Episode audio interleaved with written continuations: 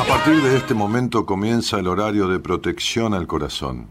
La permanencia frente a la radio depende exclusivamente del cariño que cada uno se tenga. Este programa trabaja con las emociones. Cualquier semejanza con la realidad es tu responsabilidad, ya que solo vos podrás afrontar lo que fuiste, lo que sos y lo que querés ser ante un imprevisto impacto con ciertas verdades que desconocías.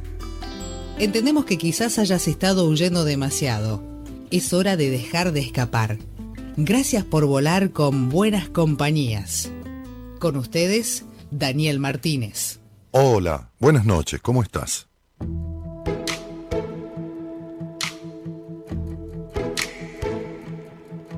¿Cuántas veces me he pedido jugar un rato más con la paciencia? Que de todo lo vivido me quedara con lo que me hace crecer. ¿Cuántas veces me he buscado a medianoche entre cada arruga tonta de mi cama? ¿Cuántas veces he querido resolverme y volver a volver? ¿Cuánto tiempo va a costarnos deshacernos del camino equivocado? ¿Cuántas luchas que en tu nombre desarmaron mi orgullo y mi sentir? Yo me he visto de puntillas por mi vida, no me da vergüenza repetir que te espero cada vez que me lo pidas, pero hazlo dentro de mí. Cojo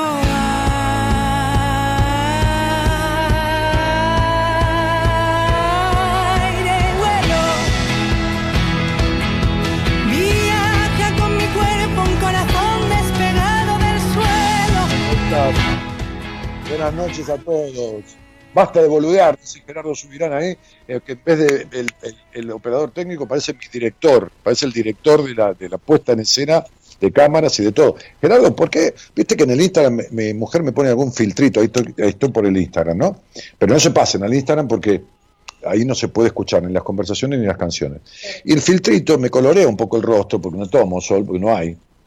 Hay sol, pero digo, no hay, no hay para broncearse, menos con este quilombo este, de, de la, de la cuarentena, en donde estar acá leyendo todos los comentarios. descubrí, hoy, hoy iba a hablar con un periodista este, que me gusta en televisión, para hablar con él y, y- y decirle que el- la pandemia produjo un síndrome músico-genital. ¿eh? Un síndrome músico-genital. Porque la mayoría hace lo que se le cantan las pelotas. ¿eh? Músico-genital. ¿no? Este, no lo que deberían hacer, sino lo que se le canta las pelotas. Hoy iba caminando, en una caminata que hago 3, 4, 5 veces por semana, clínicamente indicada, ¿no? Este, este, no, no es que soy el amante de la naturaleza, pero no, voy a caminar 30 minutos a paso sostenido, 80, 84, 86 pulsaciones, cuando lo normal mío son 65, 67. Este, y, y- y había mucha gente acá, ¿no? En el, en el barrio, como cualquier barrio, en las plazas. eh, Esto es un barrio más de, de la capital federal. Eh, y, y- y en el recorrido que yo suelo hacer, más o menos parecido siempre, había un grupo de chicas sentadas, chicas entre 20 y 20 y pico de años. Yo traté de esquivarlo y pasar lejos porque si no me empiezan a agarrar, ¿viste, Gaby? Este, No, como hoy. como hoy, sí, sí, sí, eso que me pasó con la chica que, la chica que iba con el padre y que me... ¿Sabes que esta camisa es elastizada? Mira, mira. Es elastizada. Me alegro un montón. ¿Pero qué te alegra? No, no sé si te parece bien. No, pero te amatámbara, ¿viste? Porque estás como... ¿Querés que te traiga otra? No, no, no, está bien. Este, y entonces estaban en un círculo sentadas un- unas pibas, pibas de veintipico, más o menos, este, chicas jóvenes. Y llegaron dos más, entonces se, se- se sentaron ahí en el círculo, un círculo pequeño, ¿no? Un gran círculo. O sea, se habrán sentado a medio metro cada una de la otra, y una dijo, ah, esta es Norma, la otra es Paula, este, o sea que ni se conocían, sin barbijo, hablando Eh, entonces es músico genital, cada uno hace lo que se le cantan las pelotas. Sí, la mayoría. Pero no como debería ser la vida, hacer lo que uno quiere sin joder a nadie. Porque esto es joderse uno y joder a los demás. Eh, por eso, bueno, andamos como andamos en, en- en todos los sentidos. Pero bueno, dejemos eso. Este, eh, armé la idea de un posteo hoy para, para, para las redes, para la gente de Instagram, que ahí estoy en, en el celular, para la gente del Facebook, que ahí estoy de frente. ¿Por qué no me haces un cortado, Gaby, ya que estás ahí, sin hacer nada? ¿Vos te cambiaste la ropa o tenés una cosa roja recién? No, me saqué el suéter, sí. Ah, que, mira qué lindo. Ajá. Qué lindo ese, ese suéter rosa. Eh, digo, eh, natural. No, amor, en blanco. Pero yo lo veo natural. Es la luz amarilla, entonces cálida. No, en serio. Ahora sí lo veo blanco. Este. Y. Y. y- ah, decía yo recién, para, porque muchas veces arranco hablando con la gente de Instagram, muchas veces, el otro día, hoy, alguna que otra vez, decía que tenía ganas de hablar sobre esto de la adversidad.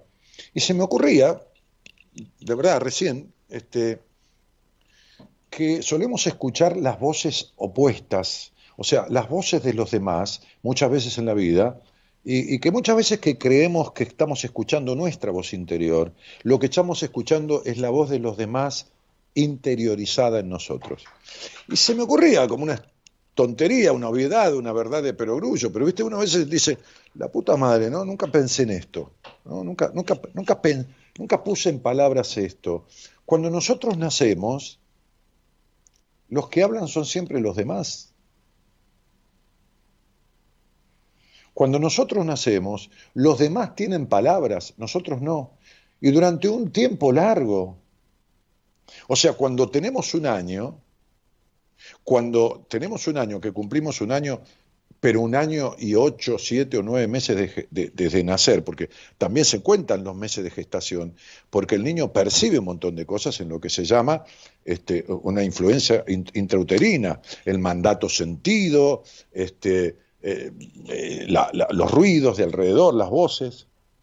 Y cuando cumplimos un año de vida, que quiere decir que tenemos casi dos años entre las gestaciones, todo el tiempo, porque el pibe no empieza a hablar de corrido, y mucho menos al año, habla como un loro, para nada, este, eh, todas las voces durante horas y horas y horas, imagínense un año donde ustedes no hablen nada y hablen los demás. Bueno, así es un niño. Entonces todo lo que recibe el niño son voces extrañas, ajenas, externas. Siempre, siempre hablan primero los otros, siempre, siempre, siempre, siempre, durante toda su vida. Porque cuando tiene un año, un año y pico, es toda su vida. Entonces, muchas veces en la vida, cuando sentimos alguna cuestión de deseo y ese deseo no está muy de acuerdo con las voces ajenas, con lo que estuvimos consumiendo, por eso también cuando empieza a crecer el niño, las voces que prevalecen son las de afuera. De quien lo cría, de los mayores, porque esto, porque lo otro, ¿no? este, las contrariedades, las contradicciones de los... Hoy pensaba en el colecho, ¿no? Incluso algunos famosos, famosos, que dicen, no, yo estoy a favor del colecho, de que el nene esté en la cama, ¿no? que duerma con nosotros y que esto, y que lo, lo cual es una atrocidad, una atrocidad. ¿Por qué? Porque lo veo todo el tiempo, porque lo veo en los pacientes, porque veo las secuelas que deja. Entonces yo pensaba esto, ¿no? Pensaba en, esa, en esos matrimonios, no importa si son famosos o no famosos, este, pero digo famosos porque a veces los famosos tienen la desgracia de que son formadores de opinión. Hay gente que se agarra de lo que dice un famoso y por eso un tarado que no tiene ni noción de nada y tiene más quilombo que los Pérez García, y, como lo dice en la televisión y como lo dice en la radio. No, no tiene nada que ver. No crean en todo lo que le dicen. Y menos cuando lo dice gente que ustedes no saben quiénes son. Entonces, digo, eh, mucha- mu- muchas veces esos, esos, esos, este, esos deseos. Ah, decía lo del colecho. Yo me imagino a estos padres que tienen los hijos metidos en la cama, ¿no? Este, eh, este, cuando están cenando con amigos y le dicen al hijo, eh, al nene, bueno, andate a dormir porque este, eh, estas son conversaciones de grandes. Esto no es para vos, porque papá y mamá están con amigos y son conversaciones de grandes. Que está bien, lo entiendo perfecto, me parece bárbaro. Son conversaciones de grandes. Y la cama matrimonial o el cuarto de un matrimonio, ¿no es un lugar de grandes? ¿Qué hace un chico metido ahí? ¿Qué creen que puede pasarle a un chico metido en la cama y los padres teniendo sexo al lado y el pibe durmiendo? ¿Qué creen que le puede pasar? Le rompe la cabeza. A ver si les queda claro. Le rompe la cabeza. Y sigue escuchando voces y deseos ajenos que lo sobreadaptan y lo hacen crecer, pero es el deseo de los otros. Le importa un carajo lo que piensa el niño, lo que desea el niño, lo que le afecta al niño. No tienen ni noción. Por más famosos que, sean, han vivido en hogares, en hogares abusivos. No importa quién sea y que parezca cenicienta la que propicia eso, la madre que dice eso en la televisión, que son varias. No importa, no importa, no importa. Es famosa porque es periodista o es famoso porque es, este, no sé, lo que fuera, cantante, pero eso no tiene nada que ver. Hay 200 famosos en Hollywood, acá y todo, que están internados en clínicas, que son que tienen terribles adicciones, que son cleptómanos, este, este, como Winona Ryder, por ejemplo, la, han llevado presa por robarse un tapado y tiene millones de dólares, y, tiene cleptomanía, no importa. El personaje es una cosa, la persona es otra. Ahora, como si, gracias, negra, por el cortado. Como siempre, ¿no le, ¿lo tiraste el capuchón? Ah, deja, deja. Sí, pon un poquito más. Este, agarralo de ahí, lavar un cachito y listo. Eh, entonces, este, estamos en, casa, y ustedes también, así que vivimos esto de la radio verdad, siempre he hecho así, así que ni, pedir disculpas, porque estamos compartiendo la madrugada y, un mate, un café. Estoy en la cocina, este lugar es la cocina, atrás se ve la heladera, así que bueno. Este es mi lugar. Hay en la casa un dormitorio, un segundo dormitorio, que está todo armado, con sillones, con lámpara, con... Esto lo ocupa Gabriela, atiende ahí ella. Yo a la cocina. ¿Se entiende? ¿Se entiende? Yo a la cocina. Eh, ¿Qué va a hacer? No solo tengo la cara, no solo parezco, también soy un poco. Este, sí, sí, sí. Entonces, este, ¿qué es esto? Ah, las voces de la locura, de, la, de María Elisa Mitre, que es, que es, la, es la tía de Esmeralda Mitre, ¿no? Sí, nada que ver con Esmeralda, esta, esta señora, pero bueno, este, una capa total, esta señora en psicología, ¿no? Este, partamos de la base, dice en una parte del libro, de que en una terapia individual nosotros estamos trabajando no solamente con el ser sufriente, sino con todos los personajes que lo habitan. Yo siempre digo esto, ¿no? Uno es uno y todos los que pasaron por uno. Siempre he dicho eso, ¿no? Todos los personajes que lo habitan, dicen María Elisa Mitre, ¿no? Estos personajes son tanto externos como internos. ¿no? las voces enloquecedoras, pero no las voces enloquecedoras de, de, alguien, una esquizofrenia que escucha voces, ¿no? No, no, no. Las voces que están grabadas en, en el inconsciente y en el subconsciente de uno, ¿no? Este, estas voces funcionan dentro de la mente, dice ella, ¿no? este, que es una gran psicoanalista, ha tenido una clínica, ¿no? este, de la cual un, conocido nuestro, este, este, psiquiatra, ha sido director, un amigo mío, este, eh, estas voces funcionan dentro de la mente como interdependencias recíprocas enloquecedoras que someten, controlan, dan órdenes, descalifican y no le permiten al paciente hablar desde la espontaneidad de su virtualidad sana. Ese sano potencial de desarrollo. Perdóneme si estoy algo, no, técnico, ¿eh? porque yo difícilmente les vaya a hablar con, con un lenguaje técnico. Eh, un poco como formal dentro de lo que es eh, la, psicología en este sentido. Pero digo, eh, esas voces internalizadas, esas voces que siempre están por sobre la voz, es para que ayudarnos a entender, que todos entendamos. Pues yo también tuve que entender esto y a veces también tengo que entenderlo. Porque la vida es una recurrencia. La vida es como una vuelta en calecita. ¿No viste que vas en la calecita? Y, aunque vayas a esta a dar una vuelta en calecita, es la misma vuelta con los mismos bichos de madera, pero no te aburre, pero siempre es la misma vuelta. Bueno, la vida te va a ofrecer y te va a hacer pasar por situaciones disímiles y símiles. Entonces, digo, hay que entender que uno es uno y todos los que pasaron por uno que uno es una parte de ese todo y que mientras uno no ordene como un puzzle, como un rompecabezas, como se decía más en mi época, mientras no ordene esas voces y corra y ponga en lugares de segunda o tercera o cuarta importancia ciertas voces. Como le decía yo a una señora que debe estar escuchando, que tiene 60 años, y que le dije cuando empezamos la entrevista, tu padre todavía rige tu vida, y a los 45 minutos es como si se le hubiera abierto la cabeza y, todo lo que yo empecé a decirle al principio le cayó la ficha absoluta de todo eso, no porque sea tonta, sino porque fue colectando momentos de la entrevista. Y se dio cuenta que su padre, que está muerto, todavía rige su vida. Pero la rige, o sea, a ver,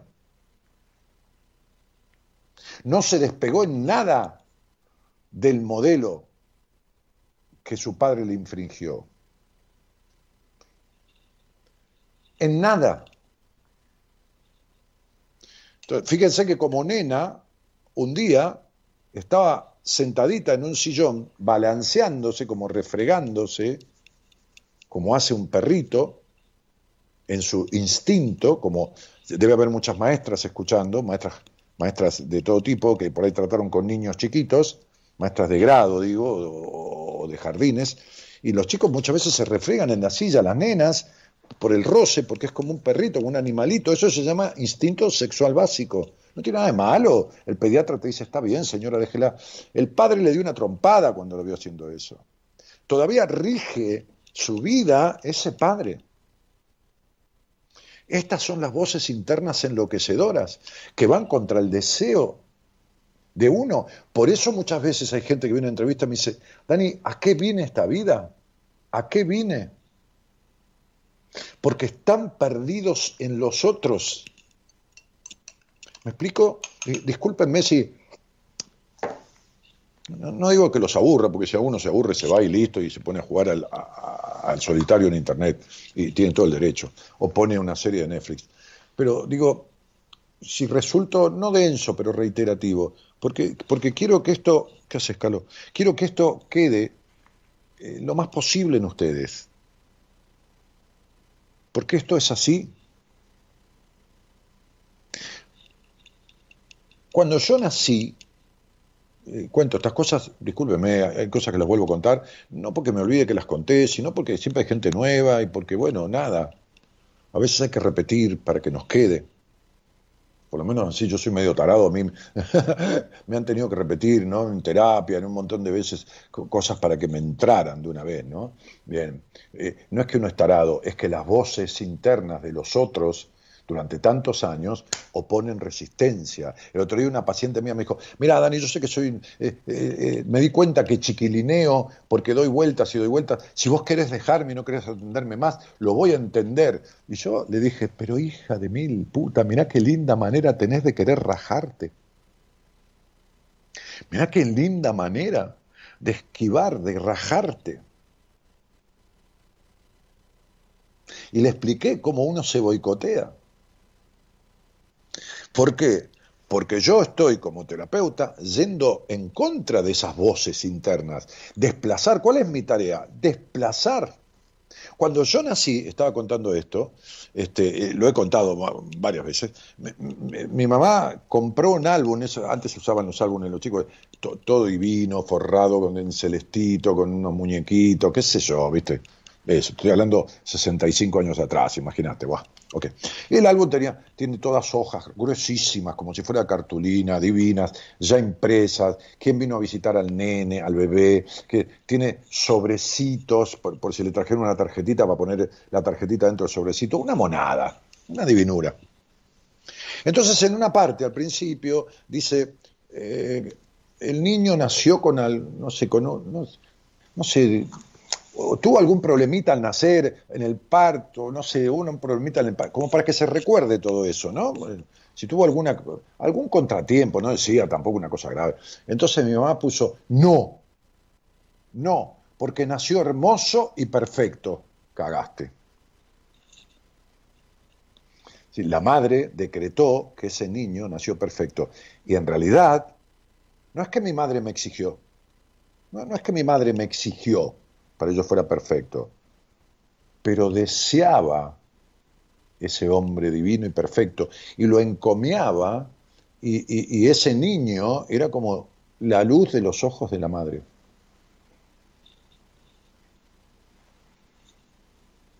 Pobre vieja, una divina. Está todo bien. Pero ¿entienden? Ok, entonces, yo, ¿qué ocurre? Que cuando uno va a tomar decisiones, si de las toma desde ser el orgullo de, la madre y el orgullo del padre, mi padre me decía a los veintipico de años, mi padre era muy conocido, muy conocido eh, por muchos factores, no malos, no malo, siempre fue un tipo muy, muy, realmente lo digo esto, ¿eh? muy honesto, excesivamente honesto en el sentido de ya exceder, ¿no? Mi padre, cuando se jubiló, no quiso jubilarse con el mayor sueldo que había tenido en su vida, que le correspondía, quiso jubilarse con el menor, pues decía que no correspondía él había trabajado, había tenido ingresos de sueldos importantes porque ocupó ciertos lugares importantes y otros ingresos no tan importantes porque ocupó lugares no tan importantes, laboralmente hablando. No, él se jubiló con el ingreso menor. por eso digo, todos los demasiados son malos, demasiado honesto, más papita que el papa, es malo. Pero bueno, mi viejo era un tipo muy conocido, en, allá en mi pueblo, digo pueblo con todo cariño, es una ciudad de, qué sé yo, 300, 400 mil habitantes, este, Ramos Mejía, que está pertiño, como dicen en Brasil, parto, de, cerca de la capital, a, cinco minutos, tres minutos, cuatro minutos, yendo en auto eh, de, la, de, la, de, la, capital, de la Avenida General Paz. Em, este, del límite, ¿no es así? De aquí, desde Puerto Madero, está como a, a 30 minutos. Eh, porque estoy en el otro extremo, estoy cerca del río. Bueno, eh, entonces un día mi viejo, que yo siempre iba al café, a tomar un café desde chiquito, con los amigos de mi viejo, este, me encantaba esa mesa, un día me dijo, yo tendría 26, 27 años y yo inauguré la inmobiliaria más importante de Raúl Mejía. en cuanto a la envergadura edilicia, con estacionamiento propio, con, bueno, este, yo tenía esa una inmobiliaria y fui creciendo y, bueno, nada. Este, y mi viejo me dijo, pensar que durante tantos años vos fuiste el hijo de pequeño. A mi papá le decían pequeño, que en un dialecto gallego es pequeño, porque era el más pequeño de los hermanos en edad, pero después, cuando no pensaban tener más hijos, mis abuelos, vino otro hijo más. Pero a mi papá le quedó pequeño a pesar que me dio un metro noventa, mi viejo. Este, no era por lo pequeño de altura. Pensar, pensar que durante tanto tiempo, me lo dijo como un elogio, ¿eh? vos fuiste el hijo de pequeño en Rojo Mejía. Ahora yo soy el padre de Daniel Martínez. Lo cual para mí fue un, elogio, mi viejo era un tipo bárbaro, pero este, con sus cosas también, por supuesto. Pero, pero este, mi viejo me cedía ¿eh? la habilitación paterna. Me cedía el trono. Ese trono que él había tenido como tipo conocido, que había trascendido dentro de su comunidad, imagínense que cuando, cuando Ramos Mejía se hizo ciudad, se declaró ciudad, fue un proyecto de un senador de la provincia de Buenos Aires, que era familiar de mi padre, un tío segundo mío, este, de un senador, este, un tipo pobre que murió de la pobreza, no estaba lleno de chorros esto, en el año sesenta y pico, este, entonces, este, este, no eran chorros como ahora el 90% de los tipos que están en la política. No, no, no, no, no, no, no, no choreaban. Los que no chorean es porque no pueden, o porque son tan pelotudos este, que quisieran y, ni saben cómo. Por eso roban mal. Eh, porque hasta para ser ladrón hay que tener inteligencia, ¿no? Digo, no está bien ser ladrón, pero hasta para eso hay que tener inteligencia, ¿no? Entonces, y cuando, cuando Ramos Mejía vino el, decreto autorizándolo para hacer ciudad, hubo un desfile de todos los colegios, yo tenía 8 o 9 años, eh, desfilaron todos los colegios de la zona este, y yo estaba en un colegio que se llamaba el Incorporado Ramos Mejía, eh, y, desfilamos. Y en el palco estaba mi papá. En el palco, yo, pasaba desfilando con el colegio, este, eh, y, estaba mi viejo ahí en el palco. Entonces, este, estos deseos, por mejores que sean, producen confusión interna. Generan por ahí, como generaron en mí, cierta omnipotencia, cierto tener que poderlo todo. Es decir, ser el hijo de esa madre que, tenía adoración con ese hijo, el hijo de ese padre que le entregaba el, trofeo de, ser encumbrado. Y entonces eso, que colma a un niño, también le produce, a un niño o un joven, pero venía desde niño esto, porque lo que importa es desde la infancia, este, le, produce también por mejor que sea ciertas cuestiones que después se confunden con la propia esencia. Entonces uno no sabe si el deseo es propio de uno o es de los demás. ¿Y cómo se entera a veces? Porque la vida se lo muestra. ¿Cómo se lo muestra? se lo muestra con la adversidad. Se lo muestra, acá es donde quiero que piensen, se lo muestra con la enfermedad. Se lo muestra con la afectación psicológica. Se lo muestra con el vacío existencial. Se lo muestra con la melancolía eterna. No, no, no, un día está triste profundamente. Se lo muestra con una depresión. Se lo muestra con una enfermedad del cuerpo. Que a ver, como decía Favaloro, si no tenés nada es porque estás muerto, algo tiene que doler un día, cada tanto está bien. Pero digo, cuando ya viene esto, viene lo otro, viene lo otro, viene lo otro, se lo muestra con las decepciones amorosas todo el tiempo. Se lo muestra con fobias, se lo muestra con un montón de cuestiones. Las adversidades, es decir, eso es como si la vida, el destino, como quieras llamarle, te fuera marcando que ese no es el camino. Y si vos no corregís, si vos no transformás, si vos no te desafectás, si vos no corres como separando la paja del trigo, las voces ajenas, y salís de esa confusión enloquecedora, entonces no sabés quién carajo está decidiendo. ¿Me explico? Muchachos y muchachas. ¿Me explico? Digo muchacho no por la edad, ¿eh? aunque tenga 90, esté del otro lado, es una manera de decir. Entonces, ¿es difícil? Sí. ¿Es difícil, Dani? Sí, es difícil. ¿Es complejo? Sí, es complejo, pero no es complicado, ni mucho menos imposible. Ni en pedo, ¿eh? O sea, pongo la cara acá, después de 27 años de hacer esto.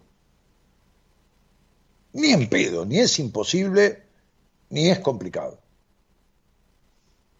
Es sencillamente complejo. Punto. Como lo es para mí eh, pintar una pared. Olvídate. Olvídate, yo me puedo pintar una pared, un desastre, dejo marcado todas las pinceladas, un desastre, un desastre. Ahora te hago una comida, te sirvo un plato y hace de cuenta que estás en uno de los mejores restaurantes. Cómo está presentada la comida, el gusto, esto, la presentación, los detalles, todo. Pero así, ¿eh? Sin que me mate. No es que tengo todo eh, y estoy cuatro horas. No, no, no, no, no, media hora. Arranco a las 10 de la noche, 11 menos 20, vos tenés entrada y plato servido de puta madre. Entonces, lo que digo es, uno es útil para algunas cosas y para otras no sirve. ¿Qué va a hacer? No sirve, no le gusta, no tiene ganas, lo que mierda fuese. Pero en definitiva, uno tiene que pedir ayuda. No para esto, no todo el mundo necesita terapia, para lo que sea. En este caso yo estoy hablando de esto. Para lo que están del otro lado se den cuenta y en ese darse cuenta accionen. Entonces, las, las adversidades de la vida, no digo una cosa. Esto de que, ay, me pasaron algunas cosas jodidas en mi vida. Ah, pero bueno, pero eso es la vida, bienvenido. No, pero cuando son constantes, son reiteradas y van pasando de un lugar a otro y pasan por los afectos y pasan por el cuerpo y pasan por estados emocionales de mierda y pasan por esto por lo otro, bueno, loco, entendé el mensaje, papá. Entendé el mensaje, mamá.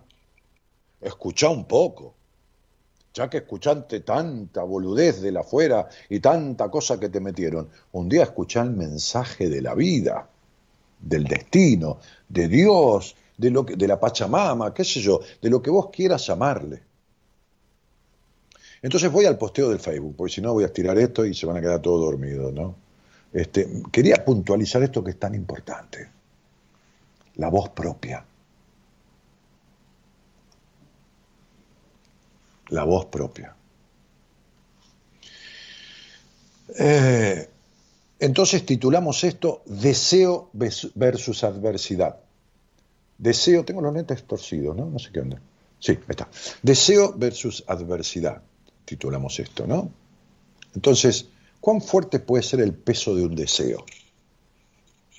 ¿Será lo suficientemente sólido como para reponerse cuantas veces sea necesario a una adversidad? O sea, que el deseo esté por encima de la adversidad y uno vaya, y, bueno, voy, ¿no? A pesar de, ¿O serán estas las adversidades más fuertes y poderosas? ¿De qué dependerá? Pensemos un momento. ¿Sentiste alguna vez ese deseo profundo de querer hacer algo, hacer, acometer, eh, emprender, qué sé yo? Y tuviste que enfrentarte a diferentes adversidades, como por ejemplo el qué dirán, o que eso no es para vos, o, o, estudiar o hacer otra cosa, eso no te va a dar dinero, estas voces, ¿no? Estos que son comentarios que te, que te giran en la cabeza que no son propios. O no servís para eso, mejor ponete a laburar en otra cosa, ¿no? Te va a ir mal, deja de insistir, continúa con el legado de tus padres o de tus abuelos, eso no está bien visto, no creo que llegues, eh, o tantas otras cosas, ¿no? Tantas, tantísimas. Ahora que ya te detuviste a pensar en cuál será eh, eh, las voces que te han superado a tu deseo, ¿no? Este, ¿Quién ganó? ¿Fuiste por aquello que tanto deseaste o potergaste por encima de tus deseos? En el programa de hoy te voy a contar sobre algunas personas que conoces que se han enfrentado a diferentes adversidades y te vas a sorprender. Nos vemos en buenas compañías. Bueno, este, este, este pequeño posteo, escueto, pero que buscaba ¿eh? Eh, definitivamente este, esto de darme el pie para poder pensar con ustedes en cuál es la voz propia que los rige y cuál es la voz ajena. Todos conocemos más o menos a una negra, morocha, mulata, como quieran llamarle, bonita, ¿no? Por lo menos cuando la ves producida, que es Beyoncé, la cantante. Este, muchos pensamos que estas personas son exitosas, talentosas, sencillamente suertudos, pero antes de llegar a, ser quienes son, muchos de ellos tuvieron que, que enfrentar grandes pruebas, grandes adversidades, que que la vida, que el destino, que esto, que lo otro, tenía, puertas se le cerraron en su cara y hasta calificados de incompetente, ¿no? Este, este, de encontrarse en el lugar eh, que ahora son celebridades, como es el caso de, de, Beyoncé, por ejemplo. Su primera aparición en un show televisivo de esta piba, de esta mujer, cuando hacía parte del grupo Girls Time, fue un completo fracaso. El programa fue transmitido a lo largo y ancho de los Estados Unidos y fue un fracaso. Ahora son las artistas más exitosas y mejor pagadas. Pero vamos a un tipo mundialmente conocido, Walt Disney.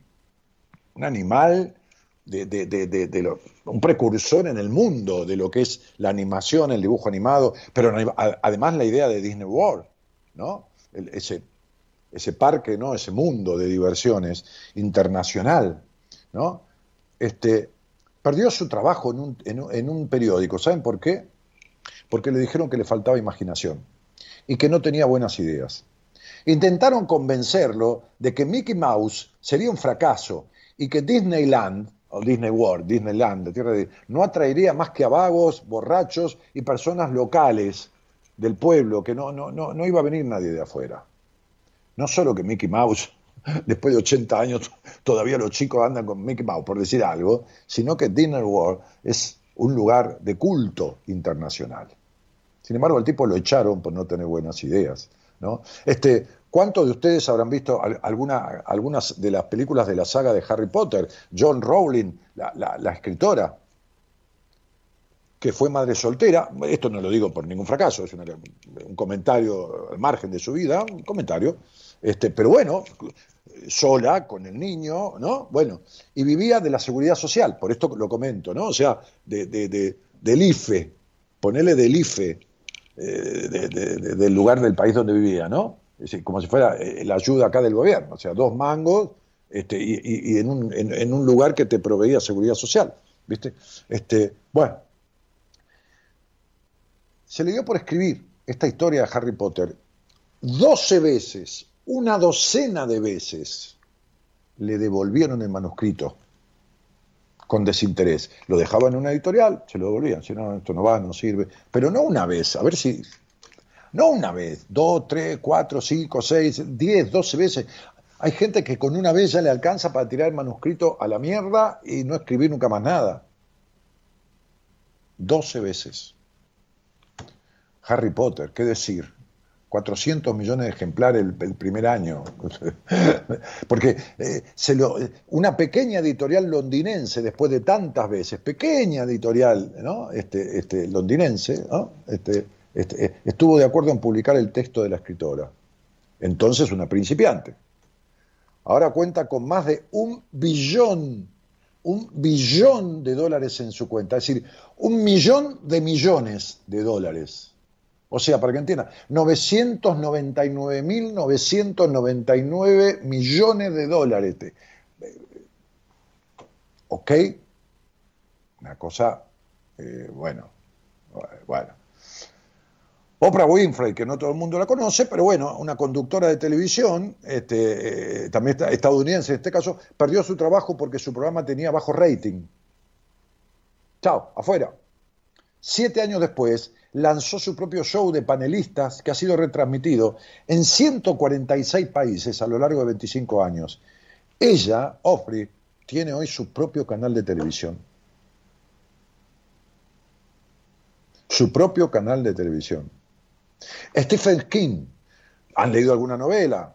Por ahí de, Stephen King, ¿no? Carrie, la obra de Stephen King, fue rechazada más de 30 veces, pero cuando al fin logró vender los derechos de, de reproducción, la novela vendió más de un millón de copias y se convirtió en una obra de culto. Ahora las ventas de los libros de Stephen King es de 300 a 350 mil ejemplares por año. Fíjense que un autor cobra por un libro, un autor notorio, entre un 10 y un 11, un 12% máximo de la venta del libro. Un libro de Stephen debe costar en, países desarrollados este, 30, 35 dólares tranquilamente. El tipo cobra 3 dólares, está cobrando un millón de dólares al año desde hace muchísimos años de derechos de autor, nada más. ¿eh?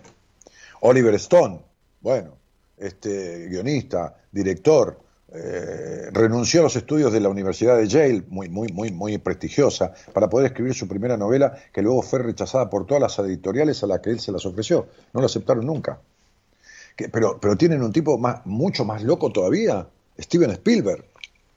Desde E.T. hasta los dinosaurios, hasta lo que se les cante. Intentó dos veces entrar a la escuela de cinematografía.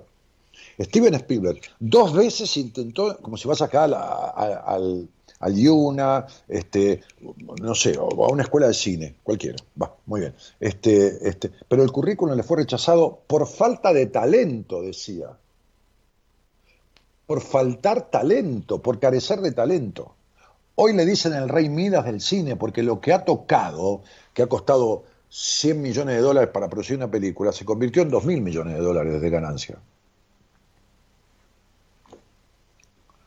Bueno, por más que les guste o no les guste, los Beatles cambiaron la historia de la música.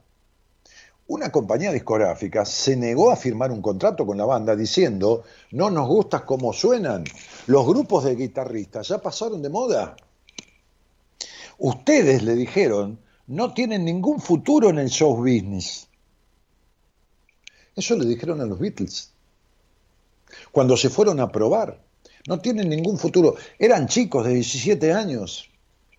Imagínense un pibe de 16, 17 años que digan, escúchame, no servís, ¿qué estás haciendo? No, ustedes no van a ningún lado, no, no sirven para esto. La voz es de tipos directores de, de, sellos discográficos, no, es cualquiera. ¿Entendés? Bueno, fueron los Beatles. Elvis Presley lo mismo. Elvis Presley, bueno, más allá de su trágica vida, ¿no? Este, las drogas y todo lo demás, este, este, la primera presentación de él fue un fracaso. El dueño del club donde cantó le dijo, no tenés futuro, pibe. No, no tenés futuro, hijo. Le dijo, sí, hijo, como diciendo, eh, chico, muchacho, ¿no? Este, regresá atrás del volante de tu camión, porque era camionero. No tenés futuro, dijo, anda, anda, anda, anda a manejar camiones. Que no tiene nada de malo manejar camiones, por supuesto. Pero como diciendo, para cantar, cantando sos un buen camionero, le dijo, ¿no? Este, yo hablo para allá este, porque está el, Instagram, que en cualquier momento este, va, a finalizar. ¿Eh? Está por finalizar. Sí, ya, finalizó, me parece. Eh, eh, múdense al, Abraham Lincoln. A ver, durante la guerra Abraham Lincoln partió a la guerra como capitán y regresó degradado de las filas. lo bajaron de grado, andás a saber, por ahí le dio, le erró algo, era un cagón en ese sentido, se escapó. luego soportó el fracaso como hombre, hombre de negocios, también fracasó como tipo de negocio. O sea, le fue mal en todo el tipo, un desastre para pegarse un tiro. Tiempo después incursionó en la política, pero tampoco le fue bien. Ahora se lo conoce como uno de los presidentes más importantes de Estados Unidos, quien previno la desintegración del país y abolió la esclavitud. Pero hacía un montón de gente, ¿no? Este, eh, Federico Fellini. Bueno, ¿qué decirles? Voy a cerrar esto con un cuento que hoy le contaba a, una de las, de las, de las chicas del equipo que maneja las redes, ¿no? Este, en una ciudad de las ranas, en un, en, un, poblado donde solo había ranas, rana macho, rana hembra, solo, solo había ranas, se organizó una carrera de ranas, pero como si fuera un triatlón. Una carrera de ranas que en este, en este poblado, en este poblado de ranas, las ranas debían correr la carrera, pero la carrera era como cruzar una parte media desértica, como después subir una montaña, y allá en lo alto, en una parte de la montaña, había como un lago, como un lago natural, eh, como si fuera eh, la boca de un volcán, ¿vieron? Pero era un lago, debían cruzar ese lago y volver bajando la montaña, la zona desértica y a la llegada. Bueno, las tribunas estaban llenas de gente. ¿Qué digo de gente? De ranas. Y entonces cuando arrancaron, estaba el periodismo, raneril, las revistas, la televisión de, la ciudad de las ranas, estaba todo. ¿no? Una, maratón. Entonces arrancaron las ranas y ya de las tribunas se escuchaba el lulular raneril diciendo, no van a llegar, no van a llegar, se van a caer en la mitad, nadie puede lograr esto, nadie puede lograr esto. Y así sucedía. Si no quedaba alguna en el desierto, quedaba alguna de las ranas a mitad de camino trepando la montaña, o alguna ni se animaba a tirarse en ese lago, porque no eran los arroyos pequeños donde las ranas andaban, era terrible lugar en la cima de una montaña. Así que fueron desfalleciendo, porque las ranas a lo largo del camino, como si fuera el desfile del Papa cuando vino, que desde que llegó hasta, hasta que vino acá al centro, era todo, estaba lleno de ranas, ranas por todos lados, mirando semejante evento. Y resulta que allá, las cansadas, con los saltitos y como pudo, llegó una rana sola. Una sola de los cientos de ranas que habían partido en esta carrera, como si fuera una maratón, cada rana con su número en el pecho. Todo estaba muy bien organizado. Cuando llegó, enseguida, la única que llegó, todos los medios televisivos, raneriles y periodísticos raneriles, los micrófonos sobre la rana ganadora, se le fueron encima y le preguntaban 200 cosas. Entonces la rana hizo una seña, levantó sus manitas delanteras, hizo una seña de papel y lápiz, y tomó, le trajeron enseguida un papel y lápiz, y puso, dijo, no entiendo nada, soy sorda. Esa fue la única rana que llegó, la que no escuchó nada de las voces ajenas. Buenas noches y gracias por estar. Somos la buena compañía que no ve el medio vaso vacío, pero igualmente, de 0 a 2, lo llenamos juntos. Buenas compañías. Con Daniel Martínez.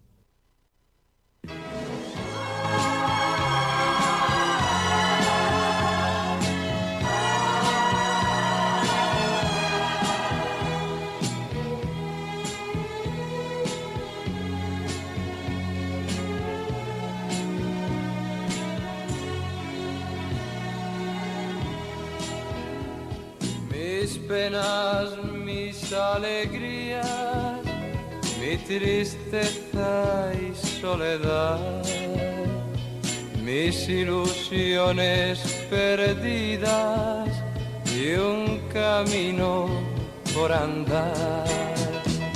A veces pregunto al viento y no me quiere escuchar. Marcha, yo me quedo y él se va. La calle donde jugaba mi juventud, mi soñar, un cigarrillo a escondidas, un domingo sin jugar. A veces no me quiere escuchar. El viento sigue su marcha, yo me quedo y él se va.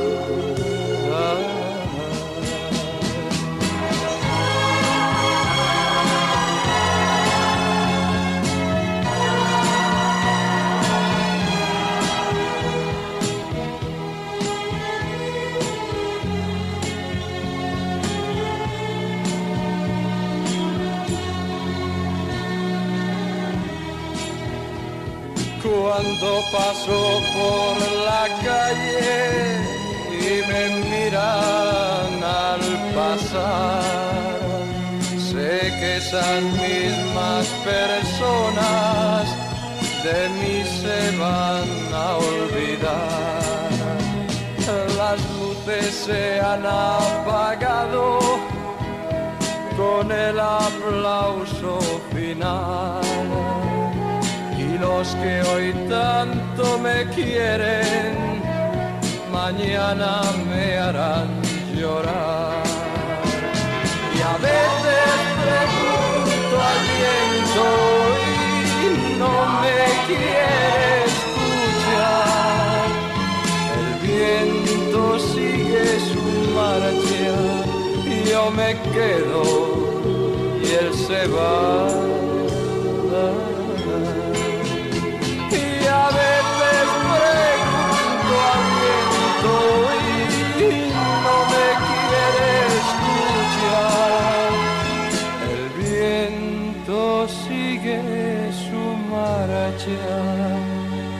Yo me quedo y él se va.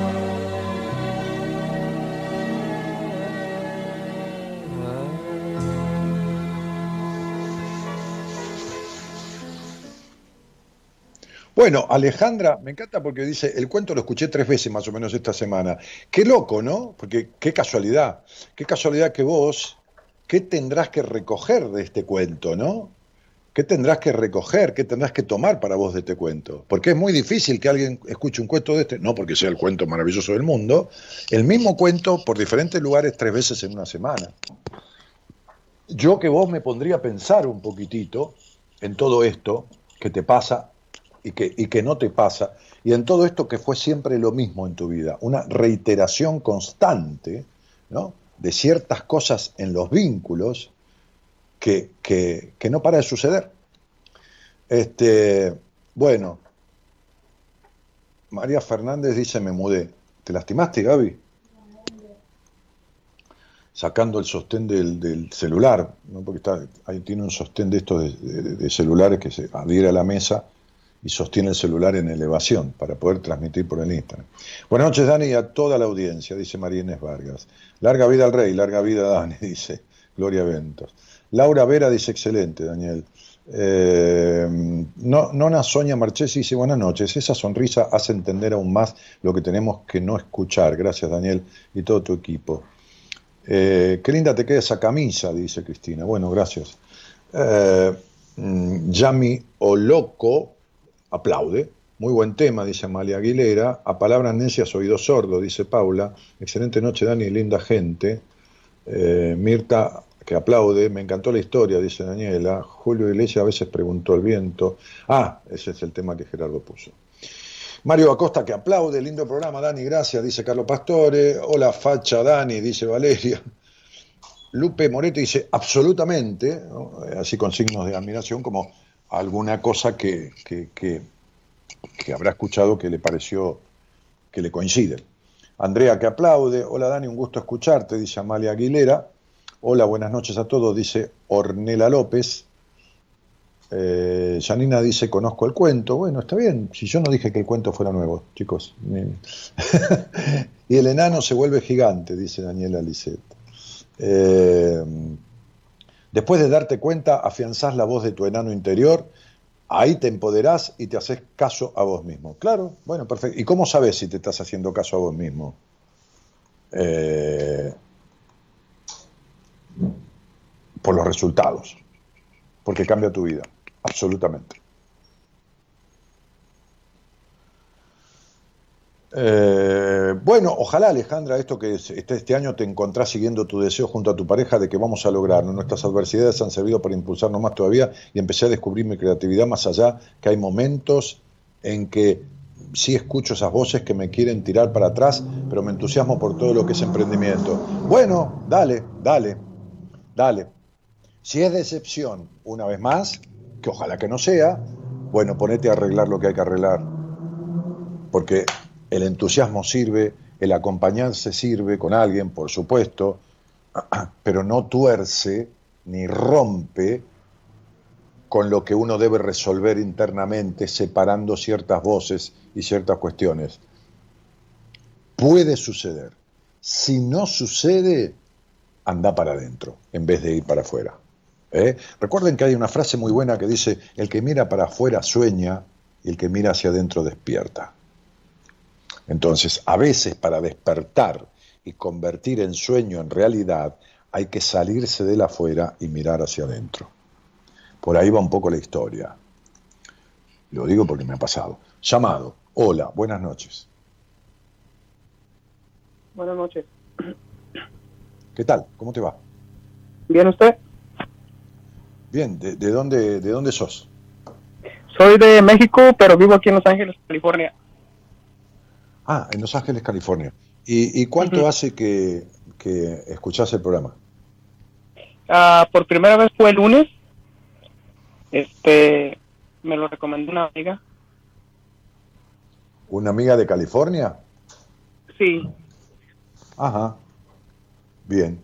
Ten- tengo una paciente de así yo, en California, en este momento. Hey, es ella. Ah, es ella. Bueno, sí, Mm. sí. Este, ¿y, y con quién eh, vives, Sergio? Vivo con dos roommates.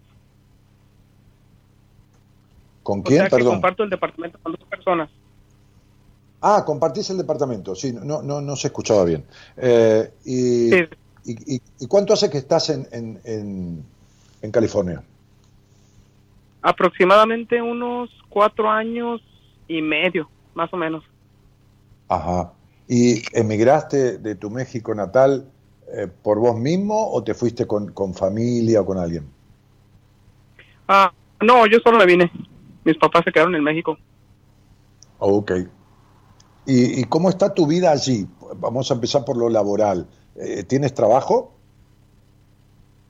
Sí, gracias a Dios, sí. Sí, por lo ¿En qué laboral, sí. Nomás hubo una pequeña baja por la pandemia, pues, pero ya como que se está acomodando Ah, otra sí. vez. Se está restableciendo un poco, ¿no? La faz laboral en Estados Sí. Unidos. ¿Y, y en qué trabajas? ¿Eres operario de alguna, de, de alguna empresa, de una fábrica? De, de- ¿En qué cosa? No, nada que ver con eso. Este, soy músico. Ah, no me digas. Sí. Ah, eh, y, y- y- y como músico, ¿qué estás haciendo? ¿Streaming? Eh, Porque no puedes ir a actuar a algunas fiestas. ¿O ya abrieron algunos bares allí en California? Este, normalmente cuando inició la pandemia sí no se podía. Duré como dos meses sin trabajar.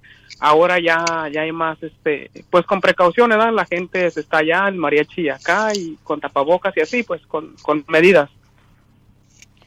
Bueno, ¿y, y- y- y qué tipo de instrumento? Yo, yo, este, toco trompeta. Ah, maravilloso. ¿Y, y tocas con un, con, con un grupo, con una banda? Con, con- con- Acá se le conoce como mariachi. Ah, sí, acá también. Sí. A- Aquí en Buenos Aires hay mariachi. algunos grupos de mariachi que muchas veces los contratan para los casamientos, ¿viste cómo es, no? Un show de mariachis. Ajá, así mero. Eh, para cantar una, un- a- para cantarle a alguien, para dedicarle una canción, Serenatas y todo. serenatas y todo. ¿Y allí se, se utiliza en California? Sí, igual. Igual. Y, y- desde que llegaste a California has tenido trabajo como músico dentro de un grupo de mariachis? Sí, es lo, a lo que me dedico yo siempre, desde que tengo, bueno, ahorita tengo 22 años, desde que tengo Sí. 10, 11 años, es a lo que me dedico yo. ¿Cuántos son en el grupo? ¿Cinco o seis? Cinco, cinco, a Sí. veces seis, a veces más, depende del cliente lo que pida. Sí, sí. Pero por, por ahí andan, ¿no? Entre cinco y seis es lo Sí. más habitual, ¿no? Cinco a seis, es Ah. lo, lo más seis, Mm. así es muy cierto. ¿Y cantan, y, ca- y cantan en latino o, o- o cantan en eh, el ritmo eh, de mariachi pero en inglés? Ah, hay, hay mariachis que sí saben canciones en inglés. El que sabe, pues el que sabe inglés se la canta. Claro, Sí, pero sí hay, sí hay canciones en inglés con mariachi. pero ustedes lo hacen en castellano. Sí, la mayoría sí. Hay mariachis que son pochos, o sea, que son nacidos aquí, que ellos sí hablan en inglés y pueden cantar ese tipo de canciones. Claro, claro. Porque ya son de se- segunda generación de migrantes Sí. que se han ido y han tenido hijos en Estados Unidos y, y- y- y ya han nacido con, el, con la lengua inglesa, americana, Ujú. norteamericana. ¿va? Este, este, eh, pero, pero así todo debe resultar, porque hay mucho habla hispana en California. Sí, Los Ángeles sí hay mucho, mucho latino. Sí, mucho, mucho en Los Ángeles. Sí, sí, sí. Yo tu- tuve una novia allí en Los Ángeles, mira. ¿A poco? Tu- tuve una no- sí, sí. No, no, hace mucho. Este, eh, ella, eh, yo la conocí porque vino a visitar a su abuela, la, la madre de su madre, que era argentina y que se había casado con un norteamericano. Y ella nació eh, en Estados Unidos, Cecilia, pero, pero hablaba español. Este, y, Oh, wow. eh, a- hablaba español, pero bueno, luego ¿Y el inglés? vivía allí, trabajaba allí, tenía en Los Ángeles, habitaba en Los Ángeles y tenía allí, eh, ella tenía cuando yo la conocí 24, 23, 25 años. Y la conocí cuando vino a visitar a la abuela. Y después Oh. nos conocimos y salimos y se fue a Estados Unidos y después volvió nuevamente al poco, este, porque bueno, habíamos pegado buena onda. Y fue una cosa muy curiosa, porque eh, fue una relación muy, muy linda, muy, muy de poquito tiempo, pero ella me dijo, vos, vos no sos para este país, tu cabeza no es para este país. Venite a Oh, Estados. Unidos, me dijo, yo te ofrezco sin que tengas ningún compromiso conmigo, te ofrezco casarte conmigo para que tengas la ciudadanía americana. Y te puedes venir a instalar en Los Ángeles, el- en mi casa, el tiempo que tú decidas, sin ninguna obligación marital, sin ninguna obligación de marido, me dijo. Yo, ¿qué me puedo simpático. ver? Ce- Ce- Cecilia, ojalá tuviera contacto con ella, ¿no? Para saludarla. Este, este, y digo su apellido porque no hay nada que ocultar. Se llamaba Cecilia, el apellido italiano Caprarella. Este, eh, eh, se, se- se- se había casado su madre con un ítalo norteamericano, también hijo de inmigrantes. Viste que los italianos eh, inmigraron cuando mu- mu- mucho tiempo atrás en Estados Unidos, eh, porque parte de la mafia del sur de Italia se fue a- a Estados Unidos. Sí, sí. Este, Wow. Así que, y bueno, yo nada, se lo agradecí mucho. Este, yo tenía una vida arrancada aquí comercialmente y todo lo demás, y, y nada, este, pero, pero nunca me fui. Bueno, me hiciste acordar de eso. Sí, sí. Eh, escuchaste mi programa el otro día.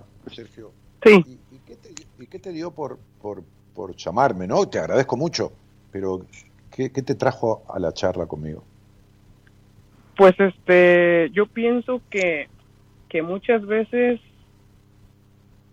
tal vez en el fondo, nosotros las personas este, tenemos un tipo de, de una barrera que no podemos pasar, ya sea de inseguridad, este, de por miedo a que una, una, una chava o alguien te rechace, este, Claro.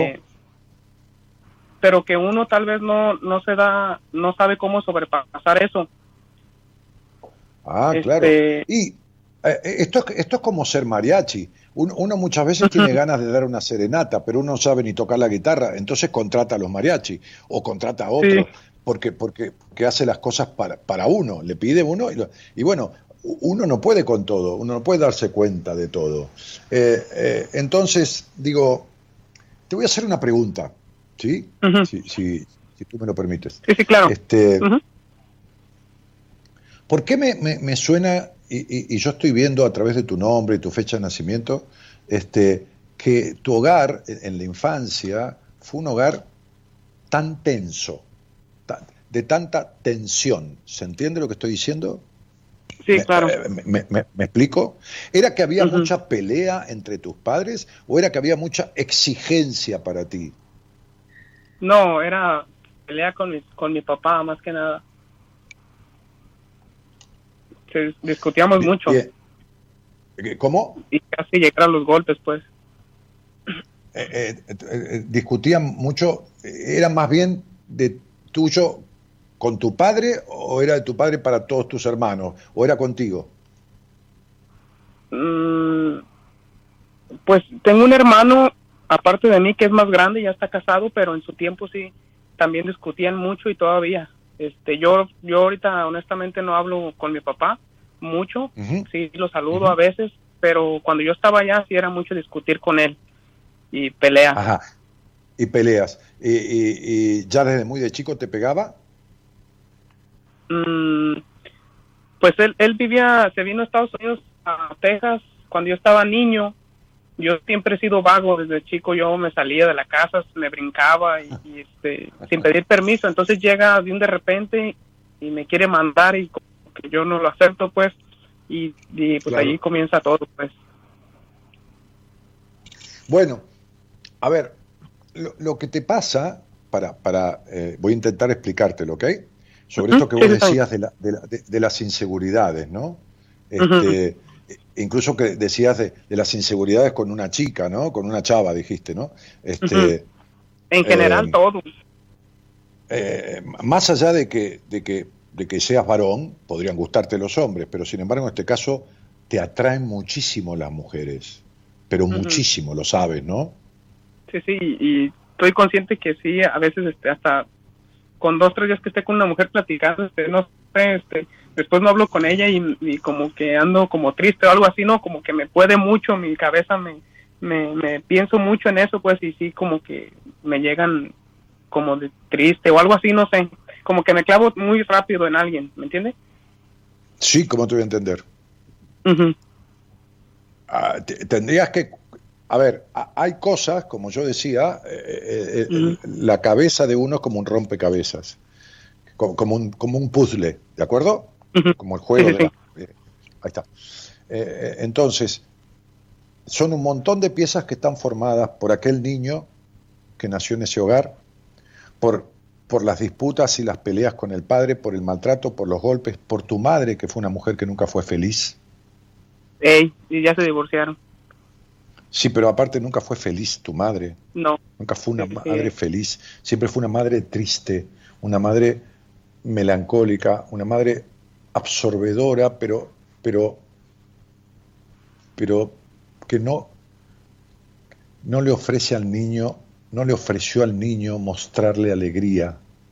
Entonces, eh, cuando chico, las situaciones de la vida, la tristeza de tu madre, el alojamiento de tu padre, el maltrato físico, te hizo crecer mucho antes de tiempo. No eras que eras una torrante, eras un vago, escapabas de esa casa gris, de ese, de ese hogar triste, Sergito. Eh, eh, eh, que no está mal, simplemente es comentarte. Escapabas de ese hogar triste, de esa madre triste, aunque no te dieras cuenta, este, de ese hogar gris, donde nadie, nadie hizo de la vida un canto. Fíjate vos, ¿no? Sí, sí. Como lo que se llama resiliencia, que es la capacidad de uno de sobreponerse a la adversidad, una capacidad natural que todos tenemos en vos disparó esta cuestión de cantante, de cantarle y darle alegría a los demás. A los demás. Si bien la canción mexicana, tú sabes, es divina, me encanta, este, eh, tiene un dejo de tristeza. Tiene un Sí. dejo de, de- de- de tristeza, de melancolía, de, esto, de lo otro, ¿no? Aunque cantes el rey, porque aunque- cantes el rey, sigues siendo el rey y estás cada vez más solo allá en la cima. Sí. Eh, eh, entonces, eh, oh, las canciones de Pedro Solís, bueno, bueno de, mu- de mucha gente eh, de, de México. Además, yo tenía un amigo personal mío que, que anduvo mucho por México, que fue muy admirado y que lo admiraba y admiraba a muchos cantantes mexicanos, que murió en Guatemala, lo mataron, era un cantante argentino que recorrió el mundo que se llamaba Facundo Cabral. Este, y, y lo mataron hace un tiempo, e- era chico, hace 7, 8 años. Él fue a hacer un recital a Guatemala y lo confundieron con, con- ocupó el lugar en la camioneta, eh, eh, eh, de- el lugar del, del- del productor, del quien lo contrató, lo dejó sentarse adelante. Y todos creyeron, porque el tipo era bastante de la mafia, este, los sicarios creyeron que era, y le tiraron a la camioneta cuando salía del aeropuerto y lo mataron a él. Y no al productor que iba atrás. Bueno, estas es la- las tragedias de la vida, ¿no? Este, él había hablado conmigo, me había dicho que era el último vuelo que hacía, ¿no? Porque no- estaba cansado de viajar por el mundo. Sus canciones fueron grabadas, este, en- en- él recorrió 160 y pico de países, ca- casi todos los del mundo. Este, Ajá. eh, sí, sí. Eh, eh, bueno, nada, la canción mexicana tiene un dejo de, de- de- de- de cosa melancólica, como es el tango argentino, que también es un poco melancólico. Este, entonces, fíjate una cosa, ¿no? Que estas piezas de este puzzle que están en tu cabeza y que, que formadas por, como, como todos nosotros, de, de todos los que intervinieron en tu vida, pero fundamentalmente los personajes más importantes de tu vida, hace que, así como está construido tu, tu estructura psíquica hasta el momento, seas un hombre, un, un hombre, sí, un varón, de, de Ujú. baja confianza en vos mismo, de baja confianza en vos. Porque el padre que limita, que golpea, que de esto, lo de otro, produce muy baja confianza en el individuo. Y una madre melancólica, una madre sufrida, deja en un hijo el sesgo de tener culpa por disfrutar de la vida. Y en tu caso, en tu caso tienes que tener cuidado porque tienes tendencia a ser muy controlador y posesivo de una mujer. Mm, Entonces, ¿te has enamorado alguna vez? Sí. Bien. ¿Y has vivido ese amor eh, o te has enamorado de la idea pero pero pero nunca se concretó?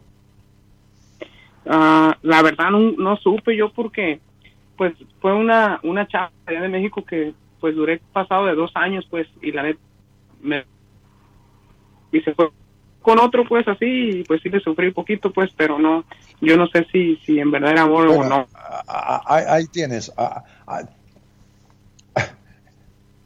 Mira, te voy a decir una cosa. La, mujer de tu vida es tu mamá todavía. Sí. La mujer de tu vida es tu madre. No sé si lo sabes, pero es tu madre. Ujú. Es decir, todavía es como si tú fueras más el hombre de tu madre que el novio de cualquier mujer. Eh, pero no porque tengas que ver con tu madre. A ver, ¿me entiendes lo que yo estoy diciendo? sí sí sí Es decir, bueno, eh, eh, entonces digo, eh, te has quedado pegado al modelo materno y te has quedado ahí pegado a tu madre, que nunca es la mujer de uno, pero es la primera mujer de la vida de uno, que en realidad es la mujer de otro hombre, un hombre maltratante, con una madre sufrida, y fíjate cómo, cuando te enamoraste de alguien que seguro fue tu primer amor, al final terminó ella yéndose con otro. Fíjate cómo tenés un triángulo de vuelta, ¿entiendes? Como si fuera tu mamá, ese hombre que era tu padre y vos. Entonces, la, tu, tu chava eh, vos y ese otro hombre. ¿Está claro esto? Sí, sí.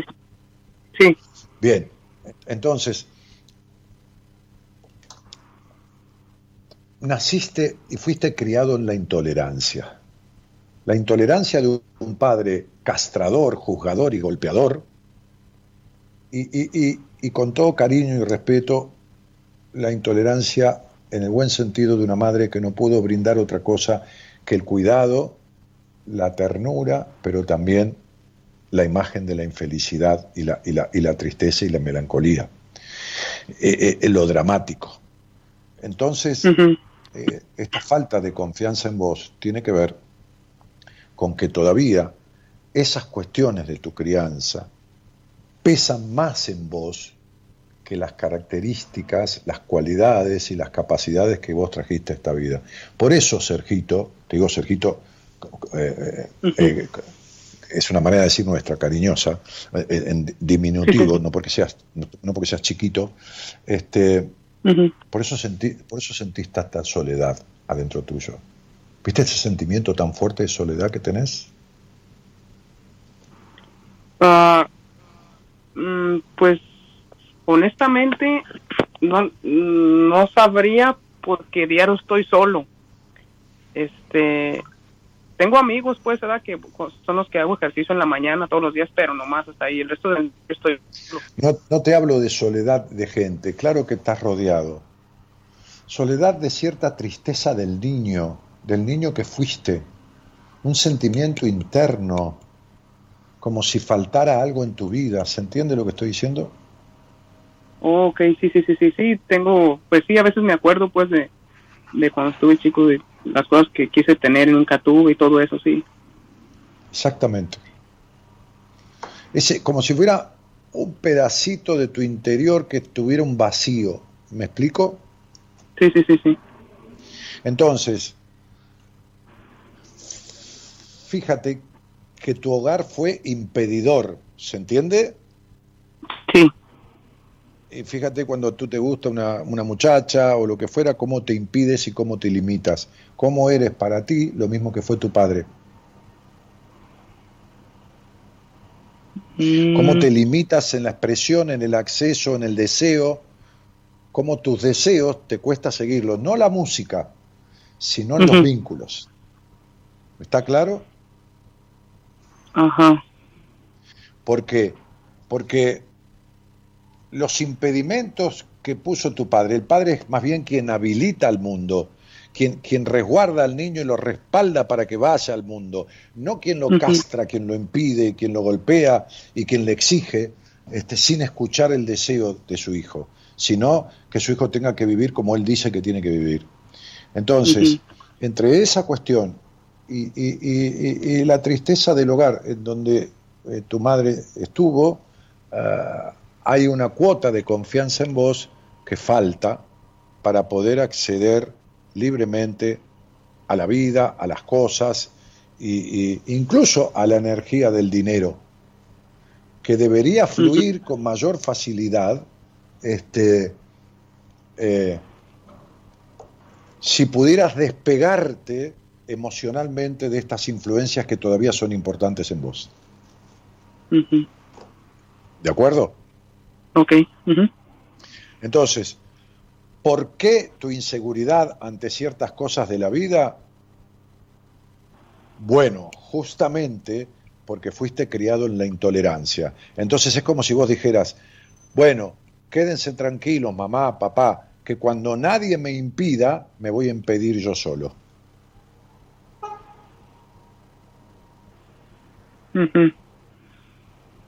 ¿Me explico? Sí. Bueno, vos arrancaste diciendo, muchas veces tenemos formas de ser que deseamos cosas y nos las impedimos, no, no nos animamos, arrancaste con esa cuestión, ¿no es así? Bueno, de ahí viene. Fuiste un chico impedido por el padre, aunque te hayas revelado, no importa, porque vos creciste antes de tiempo, perdiste tu infancia muy tempranito. Por la tristeza con la que se vivía en ese hogar y por el maltrato de tu padre.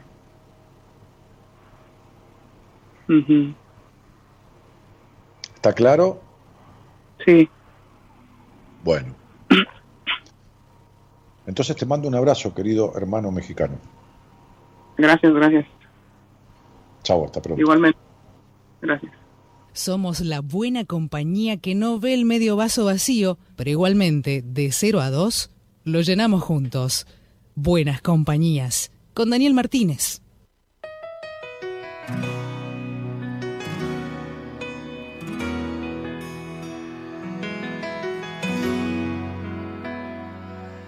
Un camino sin salida, un amor que ya se va, una herida siempre abierta que no deja de sangrar.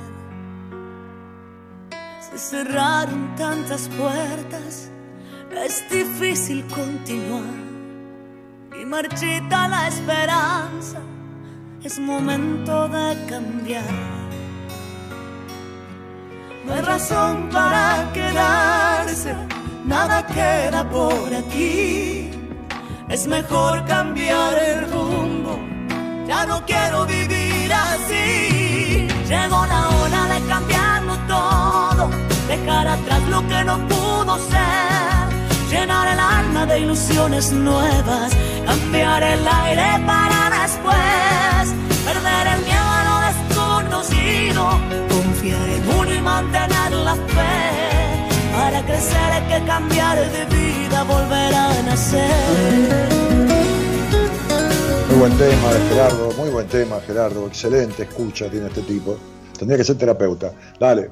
No he dejado de intentarlo, pero pienso que esta vez he luchado hasta el cansancio y me cuesta estar de pie. El sabor de la derrota dice que hay que mejorar. Mis sueños derrumbarse, es momento de cambiar. No hay razón para quedarse, nada queda por aquí. Es mejor cambiar el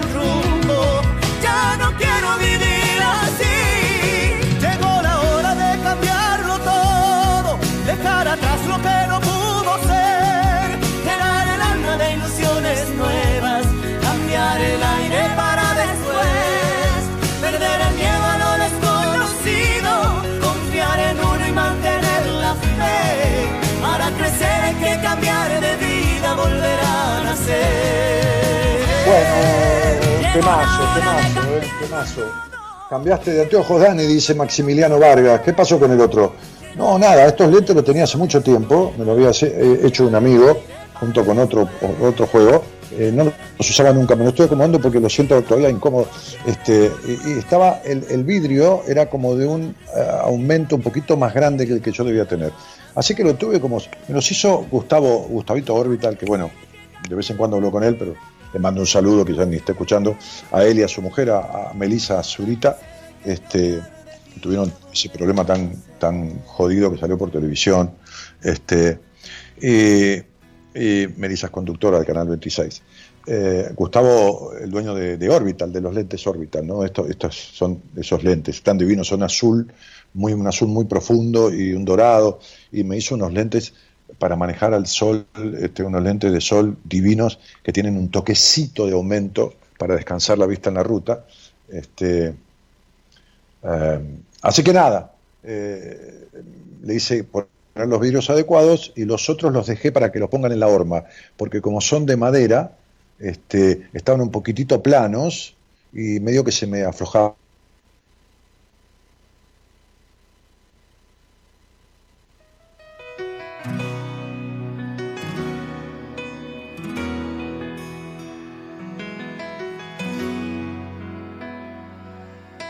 Camino sin salida, un amor que ya se va, una herida siempre abierta que no deja de sangrar. Se cerraron tantas puertas, es difícil continuar y marchita la esperanza, es momento de cambiar. No hay razón para quedarse, nada queda por aquí.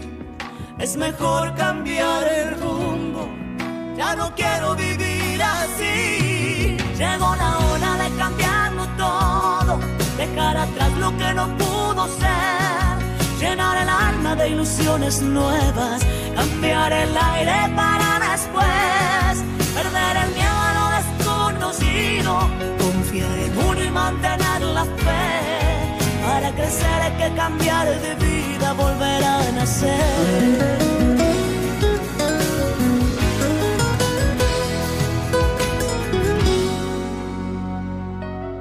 No he dejado de intentarlo, pero pienso que esta vez he luchado hasta el cansancio y me cuesta estar de pie. El sabor de la derrota dice que hay que mejorar. Ver mis sueños derrumbarse, es momento de cambiar. No hay razón para quedarse, nada queda por aquí. Es mejor cambiar el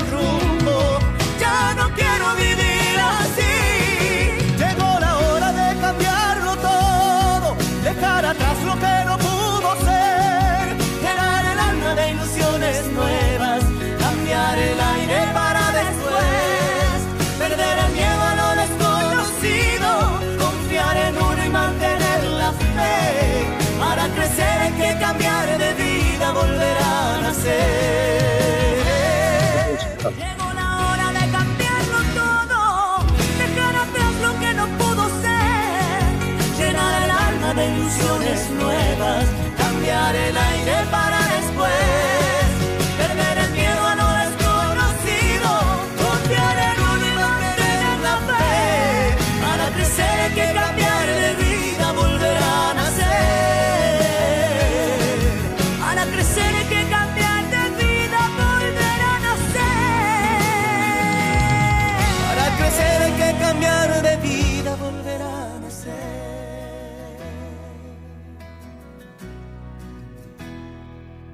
tenés ahí, Gerardo? Dale, hola, buenas noches. Hola. Hola, Dani. ¿Qué tal? ¿Cómo estás? Ay, qué alegría. Estoy Tratando de arreglar esto porque es un, es un despelote, ¿viste? Con los aparatos, sobre todo el tema de las redes y, y las transmisiones y todo esto es, es complicadísimo. Pero bueno, hacemos lo que podemos. ¿Qué vamos a hacer? Este, de acuerdo a lo que hay. Bueno, me van a ver diferente ahora, pero tengo otra luz porque estoy con, con el celular, porque se cortó. Este, eh, y me fui al celular y estoy tomando de los datos. Así que bueno, algo es algo. Eh, bueno, eh, queda un, un segundito, ya, ya estoy, voy a leer un, un par de mensajes. Este, por ahí decía una tal Agustina, eh, a ver, momento, eh, eh, esperemos un cachito cielo. Este, decía, eh, el mensaje que leí, eh, Paula Maximiliano, cambiaste de anteojos. ¿Cómo se logra ese Carlos Contigiani? No sé qué, qué- qué- Preguntan cosas, chicos, como si yo estuviera hablando con ustedes solos, ¿no? ¿Cómo se logra? ¿Qué sé yo que me preguntás, Carlos? ¿A qué te referís con cómo se logra? ¿Cómo se logra este, dejar el enojo que tenés en tu vida, que es terrible? ¿Cómo se logra dejar de ser un desconfiado? ¿Cómo se logra qué? Estas cosas que te digo y cuántas más, pero qué sé yo. Ah, y la relación con el dinero, si Agustina Dip, preciso ayuda con eso. Agustina, estás dividida en dos desde que fuiste niña. Precisás ayuda para resolver tus conflictos emocionales que impiden, vivo diciendo que el dinero tiene estrecha relación con lo, con lo, con lo emocional, con, con- con- lo emocional, eh, que una cosa está ligada a la otra, que lo vincular y lo material están ligados. Entonces, el problema es que uno sin lo otro no, no se conjugan, o hay materia y hay vacío, está claro, o no hay, no hay solución con este asunto. Este es el punto. ¿eh? si no están medianamente equilibradas ambas cosas. Este, bueno, eh, ¿cómo, cómo, cómo es tu nombre? Eh, Cecilia. Hola, Ce- sí, espera un poquito, porque voy a, tengo que, estoy en el mismo celular que tengo los datos, así que es un despelote bárbaro. Espera un poquito. Muy bien. Entonces, Ceci, querida, ¿de dónde sos? De Catamarca. De Catamarca. ¿Y desde cuándo nos escuchamos? Eh, la primera vez que te escuché yo tenía 17, eh, fue en el 2018 más o menos. Fue justo en un momento muy como muy crítico en mi vida porque, claro, yo mm, desde muy chiquita padezco de obesidad, bueno, ya resumiéndole, bueno, tuve bullying en jardín, de infantes, eh, bueno, la primaria también fue muy dura y con maestras. Aparte que yo tenía todas compañeras, bueno, también tuve una maestra que me humillaba y bueno, también esa. Bueno, en la secundaria era como que estaba sola, y estaba en mi mundo y no se me acercaba a nadie, pero bueno, mientras tanto yo era de comer mucho y llegó un punto tal que y bueno, me empezó a dar como, ya era mucha la angustia que tenía y en un momento me pasó una hemorragia en la sala muy fuerte y no podía parar la sangre ¿El qué, y ¿El qué se hizo muy fuerte? la hemorragia sala. Pero me sale mucho. ¿Pero cuándo como- empezaron? ¿Cuándo? Eh, esa fue la única vez, gracias a Dios. Pero eso fue como un punto de inflexión en mi vida. Pero porque- espera, espera, Cecilia, porque eh, está- estás como dispersándote, ¿viste? Un montón de... Vos sabés que sos dispersa, ¿no? Sa- Sabés que eh, las cosas están a medias y que todo en tu vida es a medias y sabés eso, ¿no? Sí, Bueno, sí igual perfecto. Entonces, espera, un poquito, vamos a ordenarnos, porque si no, no, no, no, no sirve la conversación, pa- sobre todo Sí. para vos. Entonces, ¿con Sí, quién vivís? Eh, bueno, últimamente, bueno, es- ahora estoy con mis hermanos, pero eh, a principio de año me mudé a Córdoba. Eh, estoy en primer año de psicología. El año pasado estudié- estaba en primer Pero año de escuchame una cosa, espera, espera un poquitito, espera, espera, espera, espera, espera, espera, espera con tu ansiedad, porque es terrible tu ansiedad. Ah, a bueno, ver, por eso ¿qué- vengo a tratar eso. sí. Es algo Eh, incontrolable. chicos, me cortan la conversación y me la traen de nuevo porque se entrecorta toda. Cortá la conversación y llamala de nuevo. Háganme el favor, chicos. ¿Eh? Háganme el favor. Eh, voy a conectar, Gerardo, eh, si puedo, si toma, si toma internet la computadora y llamame, ahí tomó, llamame de vuelta.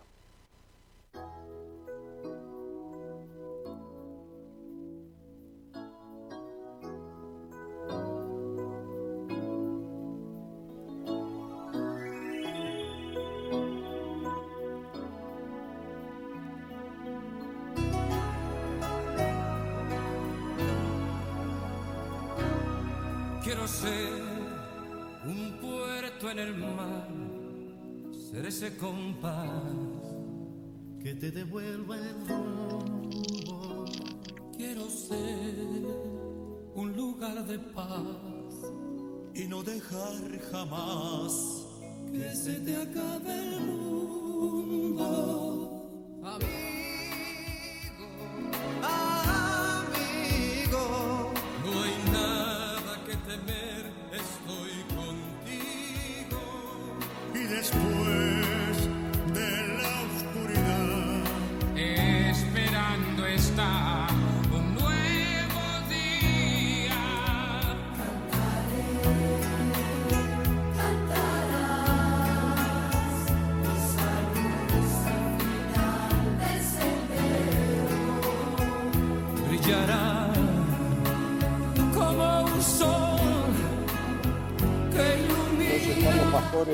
Carlos Pastore dice, a mí me pasó eso, mejoré mi vínculo con mi padre y mejoraron las cosas económicas. Carlos, vos mejoraste el vínculo con vos a través de la relación con tu padre.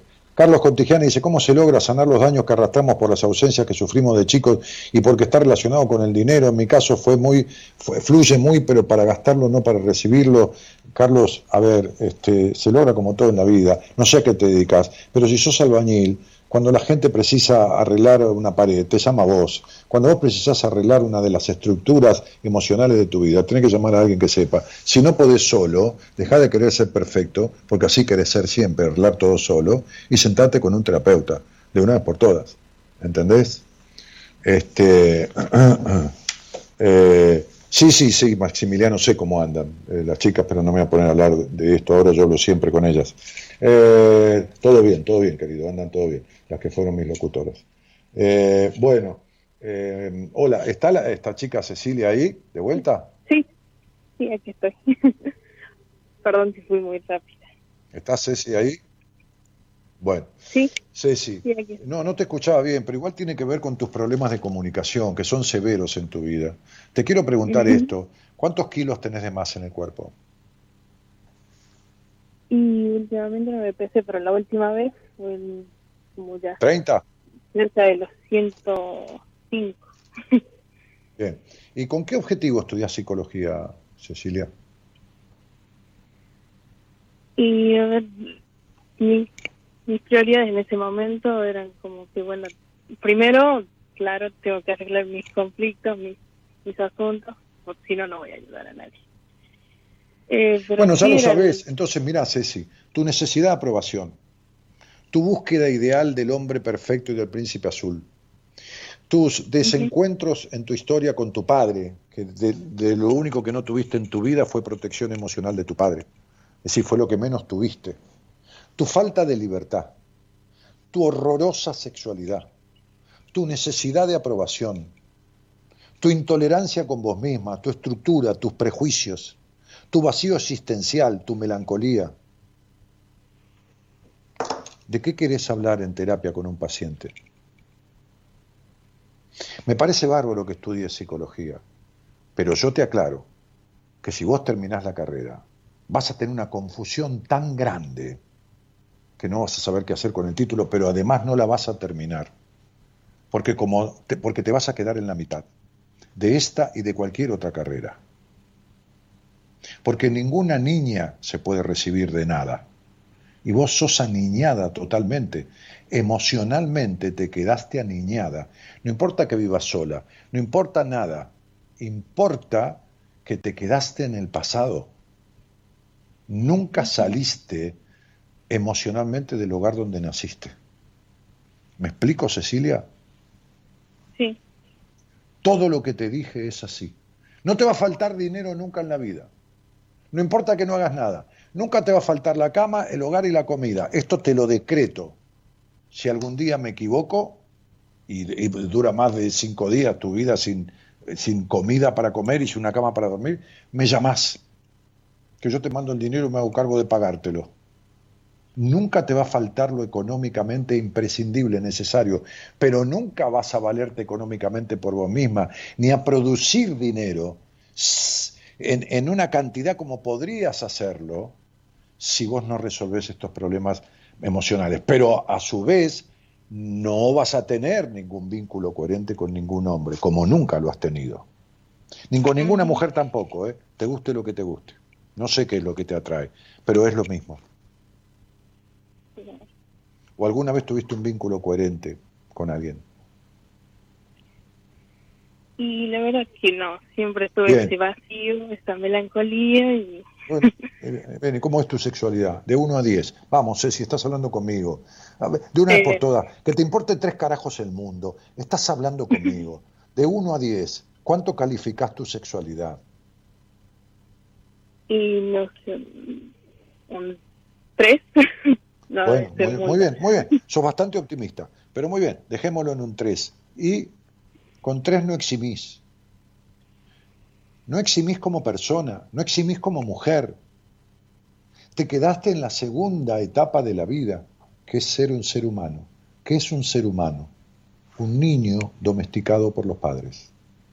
Un niño producto de su familia y del entorno social y del colegio. Pero que no tiene sus potencialidades desarrolladas porque está más influido por el afuera que su adentro verdadero. Entonces, esto es lo que en psicología vas a estudiar y se llama personalidad normal, que lo vas a tener como materia, la construcción de la personalidad. Entonces, la personalidad se conforma, se forma con lo, e- lo- genético y lo epigenético, es decir, lo afuera de lo genético, que es lo familiar y lo ambiental. El conjunto de estos tres aspectos conforman la personalidad. Si la influencia del afuera es jodida, entonces la personalidad queda distante, como te pasa a vos, de esa esencia, y lo que produce es un vacío existencial que en tu caso se llama melancolía, vínculos eh, distorsivos, una sexualidad reprimida y no sana, y alteraciones físicas como tu sobrepeso o emocionales, como fobias, como lo que fuera. ¿Está claro, Sí, princesa? sí. Porque con 130 kilos vas a terminar haciendo o un problema de una colesterolemia aguda o un problema de una glucemia aguda que va a terminar en una diabetes. Se van a joder tus articulaciones, tus rodillas, la cintura baja. Se te va a joder a hacer mierda la salud. Y todos estos pesos que vos tenés encima, forman parte, muchos de ellos, de cuestiones que puede haber una distorsión hormonal que tendrás que verlo y, y por supuesto corresponde clínicamente, pero son pesos de tu historia que nunca soltaste.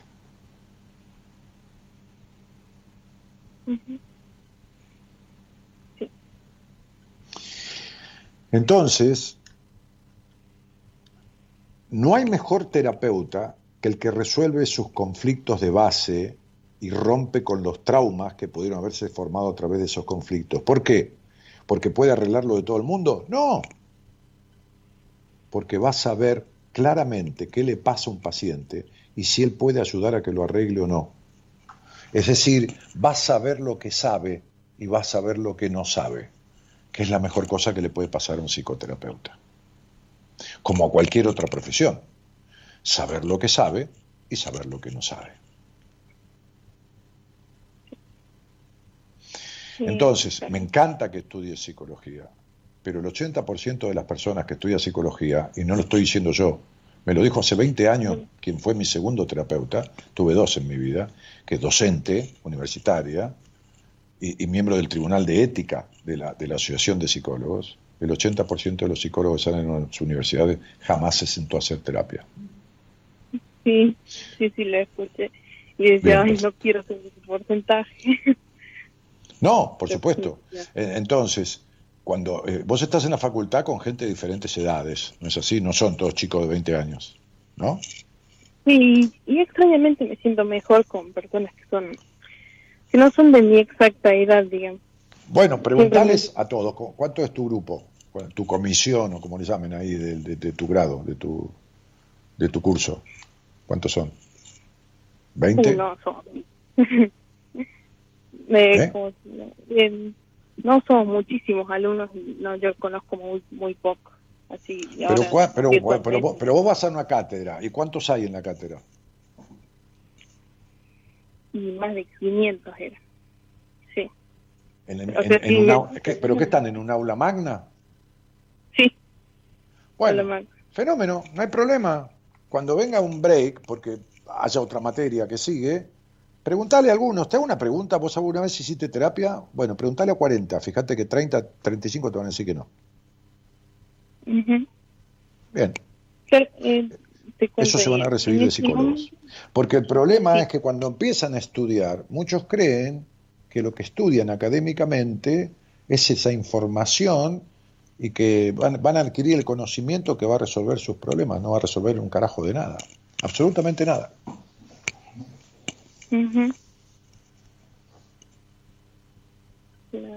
Si bien la teoría es muy fundamental, pero tratar a otro ser humano, a otro ser, huma- ser humano, este, hay que saber muchas cosas, sí. La teoría es fundamental cuando vas a aprender mecánica del automotor.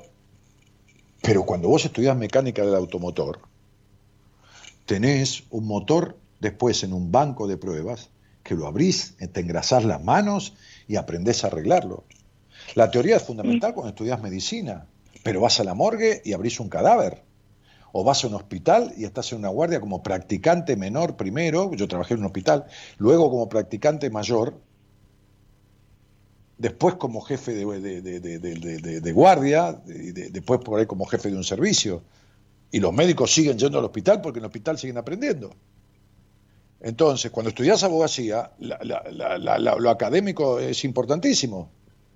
Pero si no vas a un tribunal, no sabes manejar un expediente.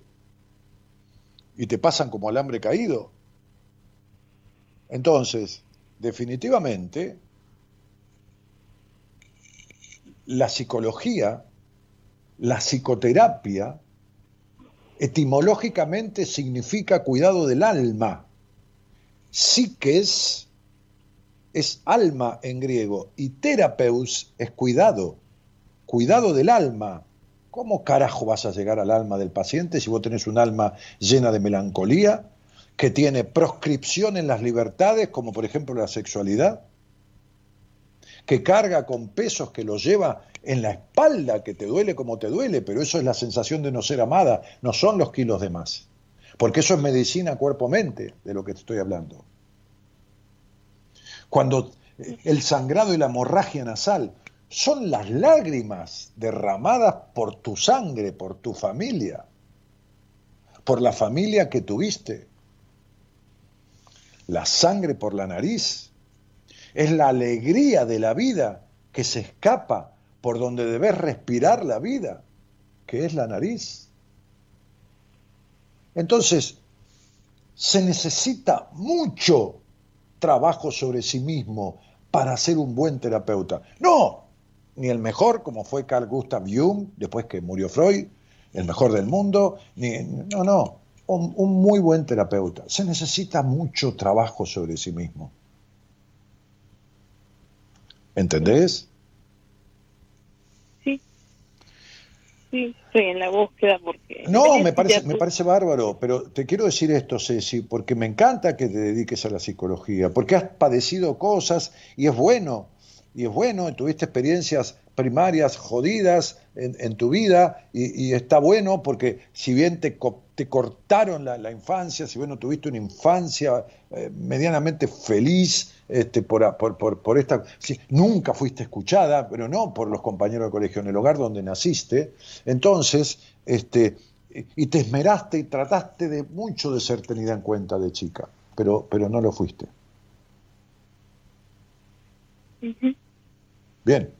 Entonces, todo esto es experiencia contrariante que sirve de mucho como punto de partida de un proceso en terapia que reparado esto, porque se repara Dios y la Virgen, claro, por supuesto, ¿cómo no se va a reparar? Te deja un, pero olvídate, eso te deja un fortalecimiento y una capacidad, ¿entendés? Sí. Yo me acuerdo que atendí un- una, una terapeuta de, de una provincia del norte, este, vos eras de Catamarca, ¿no? Sí, sí, sí, sí, Bueno, de Catamarca. de Catamarca, que, que no me conocía.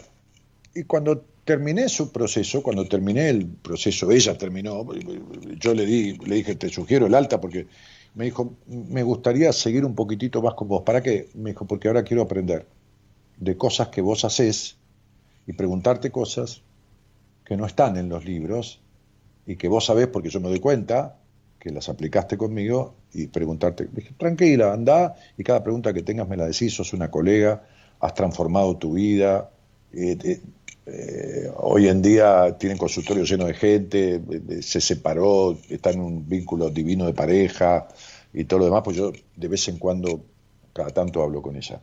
Este, bueno, nada. Cuando yo la conocí, ella tenía 20 años de psicóloga y 12 años de terapia encima. Eh, La traté cuatro meses o cinco, le- la hice venir a un seminario y después le di el alta. Y transformó su vida. Ella, ¿eh? ella arregló su problema y ella transformó su vida. Yo lo único que hice fue guiarla, por supuesto, lo que hago con todo el mundo. ¿Ok?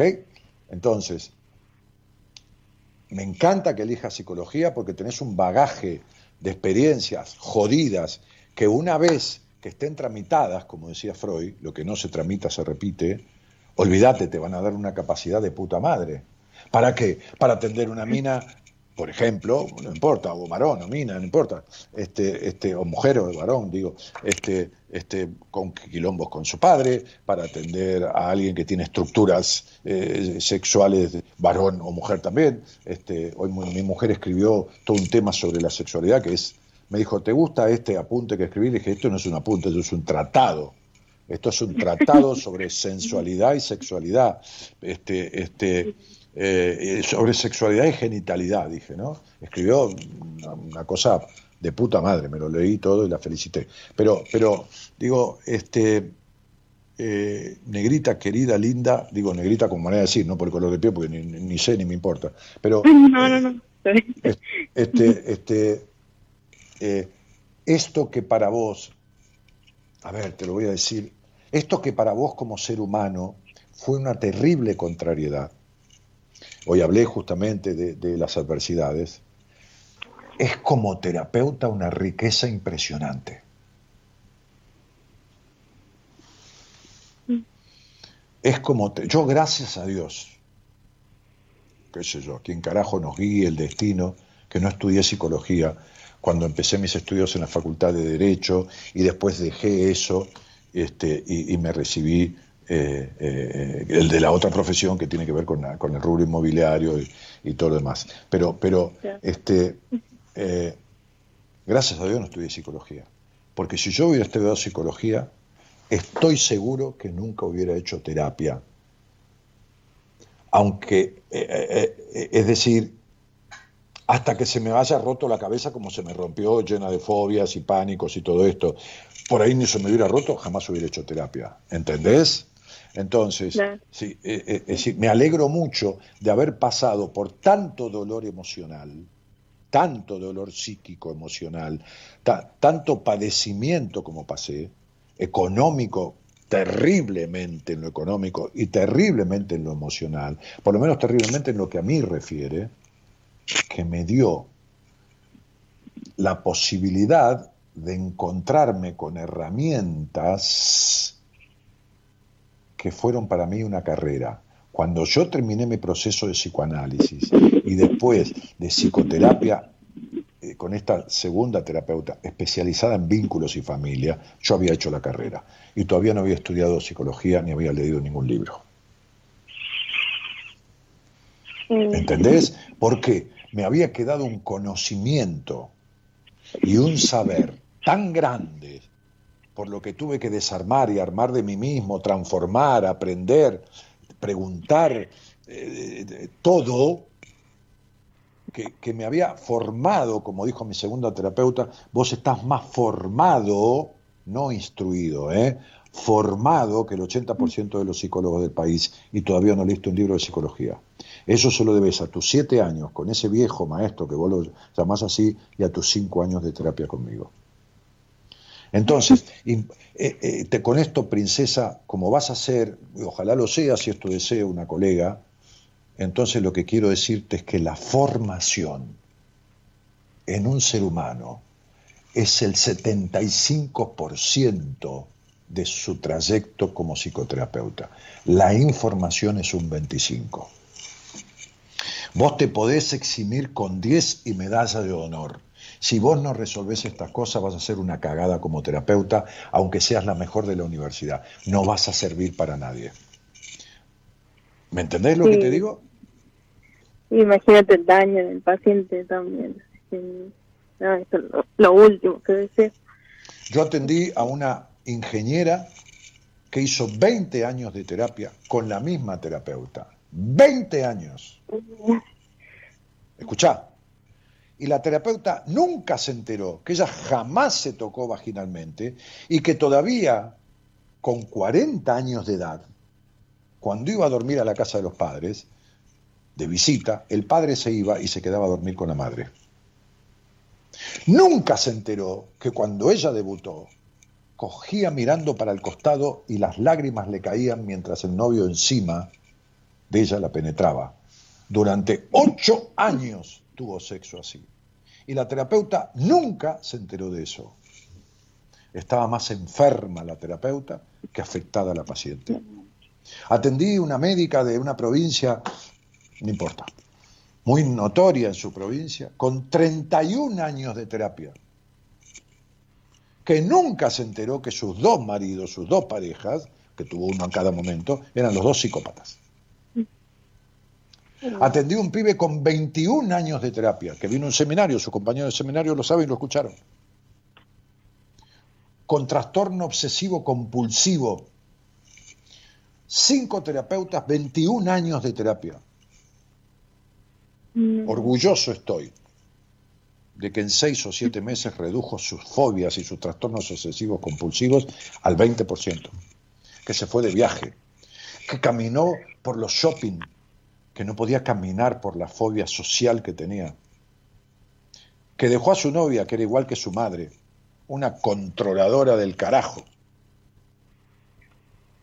que se fue de viaje a Brasil. Entonces, digo, atendí a una psicóloga que tiene 28 años, que es del exterior, y todavía la madre la golpeaba una vez por semana, y es psicóloga, y atendía gente. Oh, increíble. Atendí a una psicóloga de Estados Unidos que me decía, nada de todo esto me lo enseñaron en la facultad, y menos lo sé de la vida. Y dije, bueno, ¿qué vamos a hacer? Atendí a una psicóloga de una provincia muy del norte del país, que me dijo, voy a dejar de atender y voy a ser camarera en un bar hasta que resuelva todo esto. Y así fue, dejó de atender y fue camarera en un bar. Atendí sexólogas sin orgasmo, que nunca acabaron. ¿Me escuchaste? Sí. Bien, entonces lo que te quiero decir es esto. En esta carrera, la información, sin formación, no sirve absolutamente para nada. Exacto. ¿Te quedó claro, Ceci? Sí. Bueno, Sí, entonces te bueno. mando, te mando un cariño inmenso. Se terminó el programa ya hace unos minutos, son más de las 2 de la mañana. Te agradezco la, la confianza en que me llames para que yo pueda decirte esto. Ojalá esto te sirva para tomar una decisión de arreglar estas cosas en tu vida, porque yo te aseguro que si la- las arreglas, hay tantas cosas que tenés como afectaciones, este, eh, eh, eh, no porque tengas más que nadie, sino porque son trascendentales de ser arregladas, van a gravitar de manera trascendental en beneficio tuyo como terapeuta. Vas a ser una excelente terapeuta. ¿Entendés? Si no, olvídate, vas a ser un desastre. ¿Ok? Muchas gracias, Dani. De nada, mi amor, sos una jovencita de 19 años este, y, y- y es un placer poder tener con una estudiante de psicología, eh, como, como he tenido, la otra vez salió al aire el miércoles, una chica que es de Misiones, que, que habiendo pensado varias veces en suicidarse, era un canto a la vida, se recibe el año que viene, está estudiando en Brasil psicología y, le cambió el enfoque de la vida y de todo. Esto, eh, podés escuchar el programa, es el miércoles, eh, que hice un programa eh, con esta cosa de que se puede revertir situaciones con dos pacientes mías que estaban dadas de alta. Una de ellas es una misionera, que era un canto a la vida cuando hablaba y todo, y, decía, yo pensé en suicidarme, pero muchas veces mi vida no tenía sentido. Hicimos un trabajo y desde ya que yo le dije, ¿cambió esto tu enfoque sobre la psicología? Me dijo, totalmente, totalmente, es otra cosa, veo de otra manera la psicología. Bueno, a mí me alegra de haber intervenido porque hay un montón de personas que ella va a atender en su vida que ni se van a enterar que yo existí en la vida de ella, no importa eso pero sí van a ser atravesadas esas personas en un tratamiento por lo que ella resolvió, este, que ella lo resolvió, pues se lo hice notar también en la charla del otro día, a través mío, pero ella lo resolvió. ¿Está claro?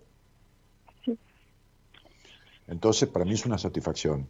Cada vez que trato a un profesional, a un, colega, o, o cada vez que hablo con alguien que tiene posibilidad de serlo.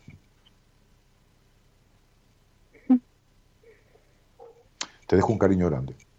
Buena vida. Un beso grande, Dani. Chao, mi, Igualmente. chao, mi amor. Chao, querida. Vamos.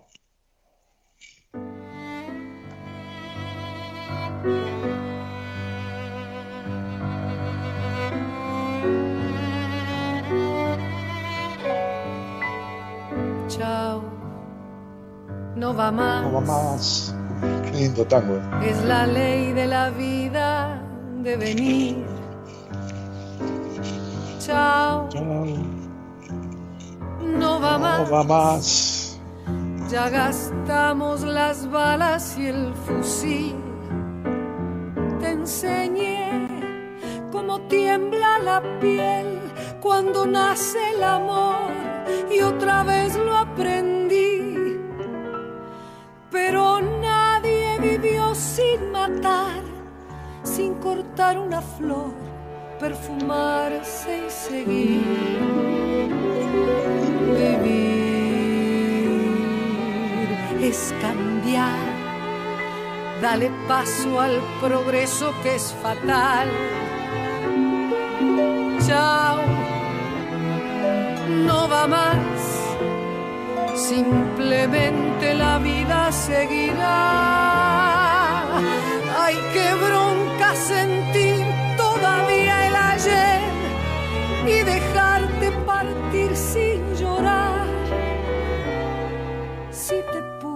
comprar un bebé, acuñar otra vida y cantar. Ay, qué bronca saber que me dejó robar un futuro que yo no perdí. Chau, no va más, se llama el tema que, que Gerardo eligió para este final, Julia Senco. Creo que es de Chico Navarro, me parece. Me parece, si no me equivoqué, chau. Pero, pero bueno, comentarios ahí. Hay una chica ahí, Peralta, no me preguntes esto, mi vida, yo no contesto estas cosas, debe ser eh, oyente nueva. Este, yo no contesto estas cosas por la vida no se arregla por un Facebook, mi cielo. Tenés un conflicto de toda tu vida, ¿entendés? No es de ahora, Martita Peralta. Eh, es de toda tu vida. ¿Y cómo se arregla un conflicto de tu vida a través de un Facebook? El día que quieras lo hablamos, cielo. ¿Entendés? Salís al aire y lo charlamos. O en privado, como te dé la gana. Eh, eh, tenés razón, Dani. Cambié mi interior con ayuda terapéutica y mejoró mi economía. Eh, claro, Carlos. eh, bueno, no hay, es lógico. Eh, bueno, nada. Comentarios. Me interesa hablar en vivo, ese Gerardo Rodríguez. Escribí al celular del programa un WhatsApp y te van a sacar al aire. Así que, ¿cómo sacárselo, boicotearse para evitar situaciones que no fueron? Dice Miriam Coria, pero buscalo con terapia si lo puedes sola, Dios santo. Dani, estuve en el último seminario, me cambió la vida y más que nada, mi psicóloga Mara dice que me ayuda mucho en mi progreso, tanto personal como profesional. Gracias, dice Nico Mafeo. ¿Qué haces, Nico? ¿Cómo te va? Sí, ya sé quién sos, sé que estás en mano de Mara, que es una compañera de equipo desde hace muchísimos años, este, y me alegro mucho. ¿no? Este, que, que- que hayas logrado este, cambiar la vida, que, que pasa todo el tiempo eh, a través de este equipo, el- el- la inmensísima, inmensísima, que yo, noventa y pico por ciento de las personas, ¿no? Nadie es perfecto. Bueno, dale, dale que nos vamos. debe siempre volverse a intentar. Sé que es duro matar por la espalda al amor sin tener otra piel donde ir. Pero dale, la vida está en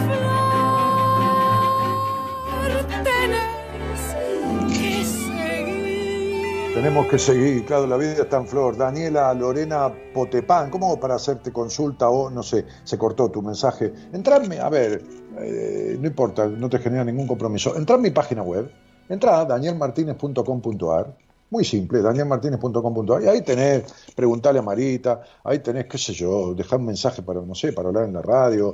Eh, debe ser por eso que preguntás, porque eh, para hablar en la radio ahí tenés el celular. Así que entrá en danielmartinez.com.ar y ahí vamos, ¿eh? Ahí tenés de todo. Este, qué placer escucharte, hermoso programa, estás muy bomba, dice Sabrina Iñón. Bueno, muchas gracias. Este, yo no le hice caso a mi viejo que me decía que deje la carrera y con mucho esfuerzo me recibí, dice Luz de Mar. Bueno, está bien. Bárbaro. El tema es cómo te va en la vida, eh, en lo emocional, en lo, en lo profesional. ¿Cómo estás? En, en general, en el bienestar, la mayor parte del tiempo de la vida, porque nada es perfecto. No importa si te recibiste o no. Eso es lo de menos. Este, este, eh, podrías tener un oficio, no una profesión. El tema es cómo te van. Podrías vender pochoclo o copos de algodón en una plaza. Eh, el tema es el bienestar. No, no te hablo de bienestar económico, te hablo del bienestar en todo sentido en la vida, en la mayoría del tiempo, que nada es perfecto. Señoras, señores, el señor Gerardo Subirana en la operación técnica. Escuchalo, mirá. es cambiar. Dale paso al progreso que es fatal. Que también eh, musicaliza este programa eligiendo temas con una escucha y un oído y una, capacidad en la cabeza de encontrar la letra justa para el momento justo. No está preparado, no sabemos quién va a salir al aire, no se sabe de qué va a ser la charla. El tipo sobre la marcha va encontrando. En otro lado, quien empieza a producir la llegada de los llamados al aire. ¿eh? Entonces le pasa, me pasa la información a mí de, de- de- de la persona, el nombre, la fecha, y le pasa a Gerardo la data para que llame y lo ponga al aire. Es el productor Gonzalo Comito. Y aquí, en otro lugar de Buenos Aires, todo enchufado con cosas y dos computadoras y el celular y todo lo demás conectado, con ellos dos estoy yo. Mi nombre es Daniel Martínez. Yo comencé a, a conducir este programa hace 27 años y algunos meses. Este, hoy lo hago dos veces por semana, lunes y miércoles, y los martes, jueves y viernes lo hacen personas del equipo de profesionales. Mañana, mañana, este, eh, va a estar el licenciado en psicología de la Universidad de Buenos Aires, Enrique Audine, que es miembro del equipo de profesionales de Buenas Compañías. Les mando un cariño grande, yo los reencuentro el lunes, pero hasta el viernes, de lunes a viernes, el programa sigue. Buenas noches a todos y muchas gracias por estar. Chau, Crear chau. la música de una nueva vida y vivirla intensamente hasta equivocarte otra vez. Y luego volver a empezar y volver a equivocarte, pero siempre vivir, vivir intensamente, porque sabes que es vivir. Vivir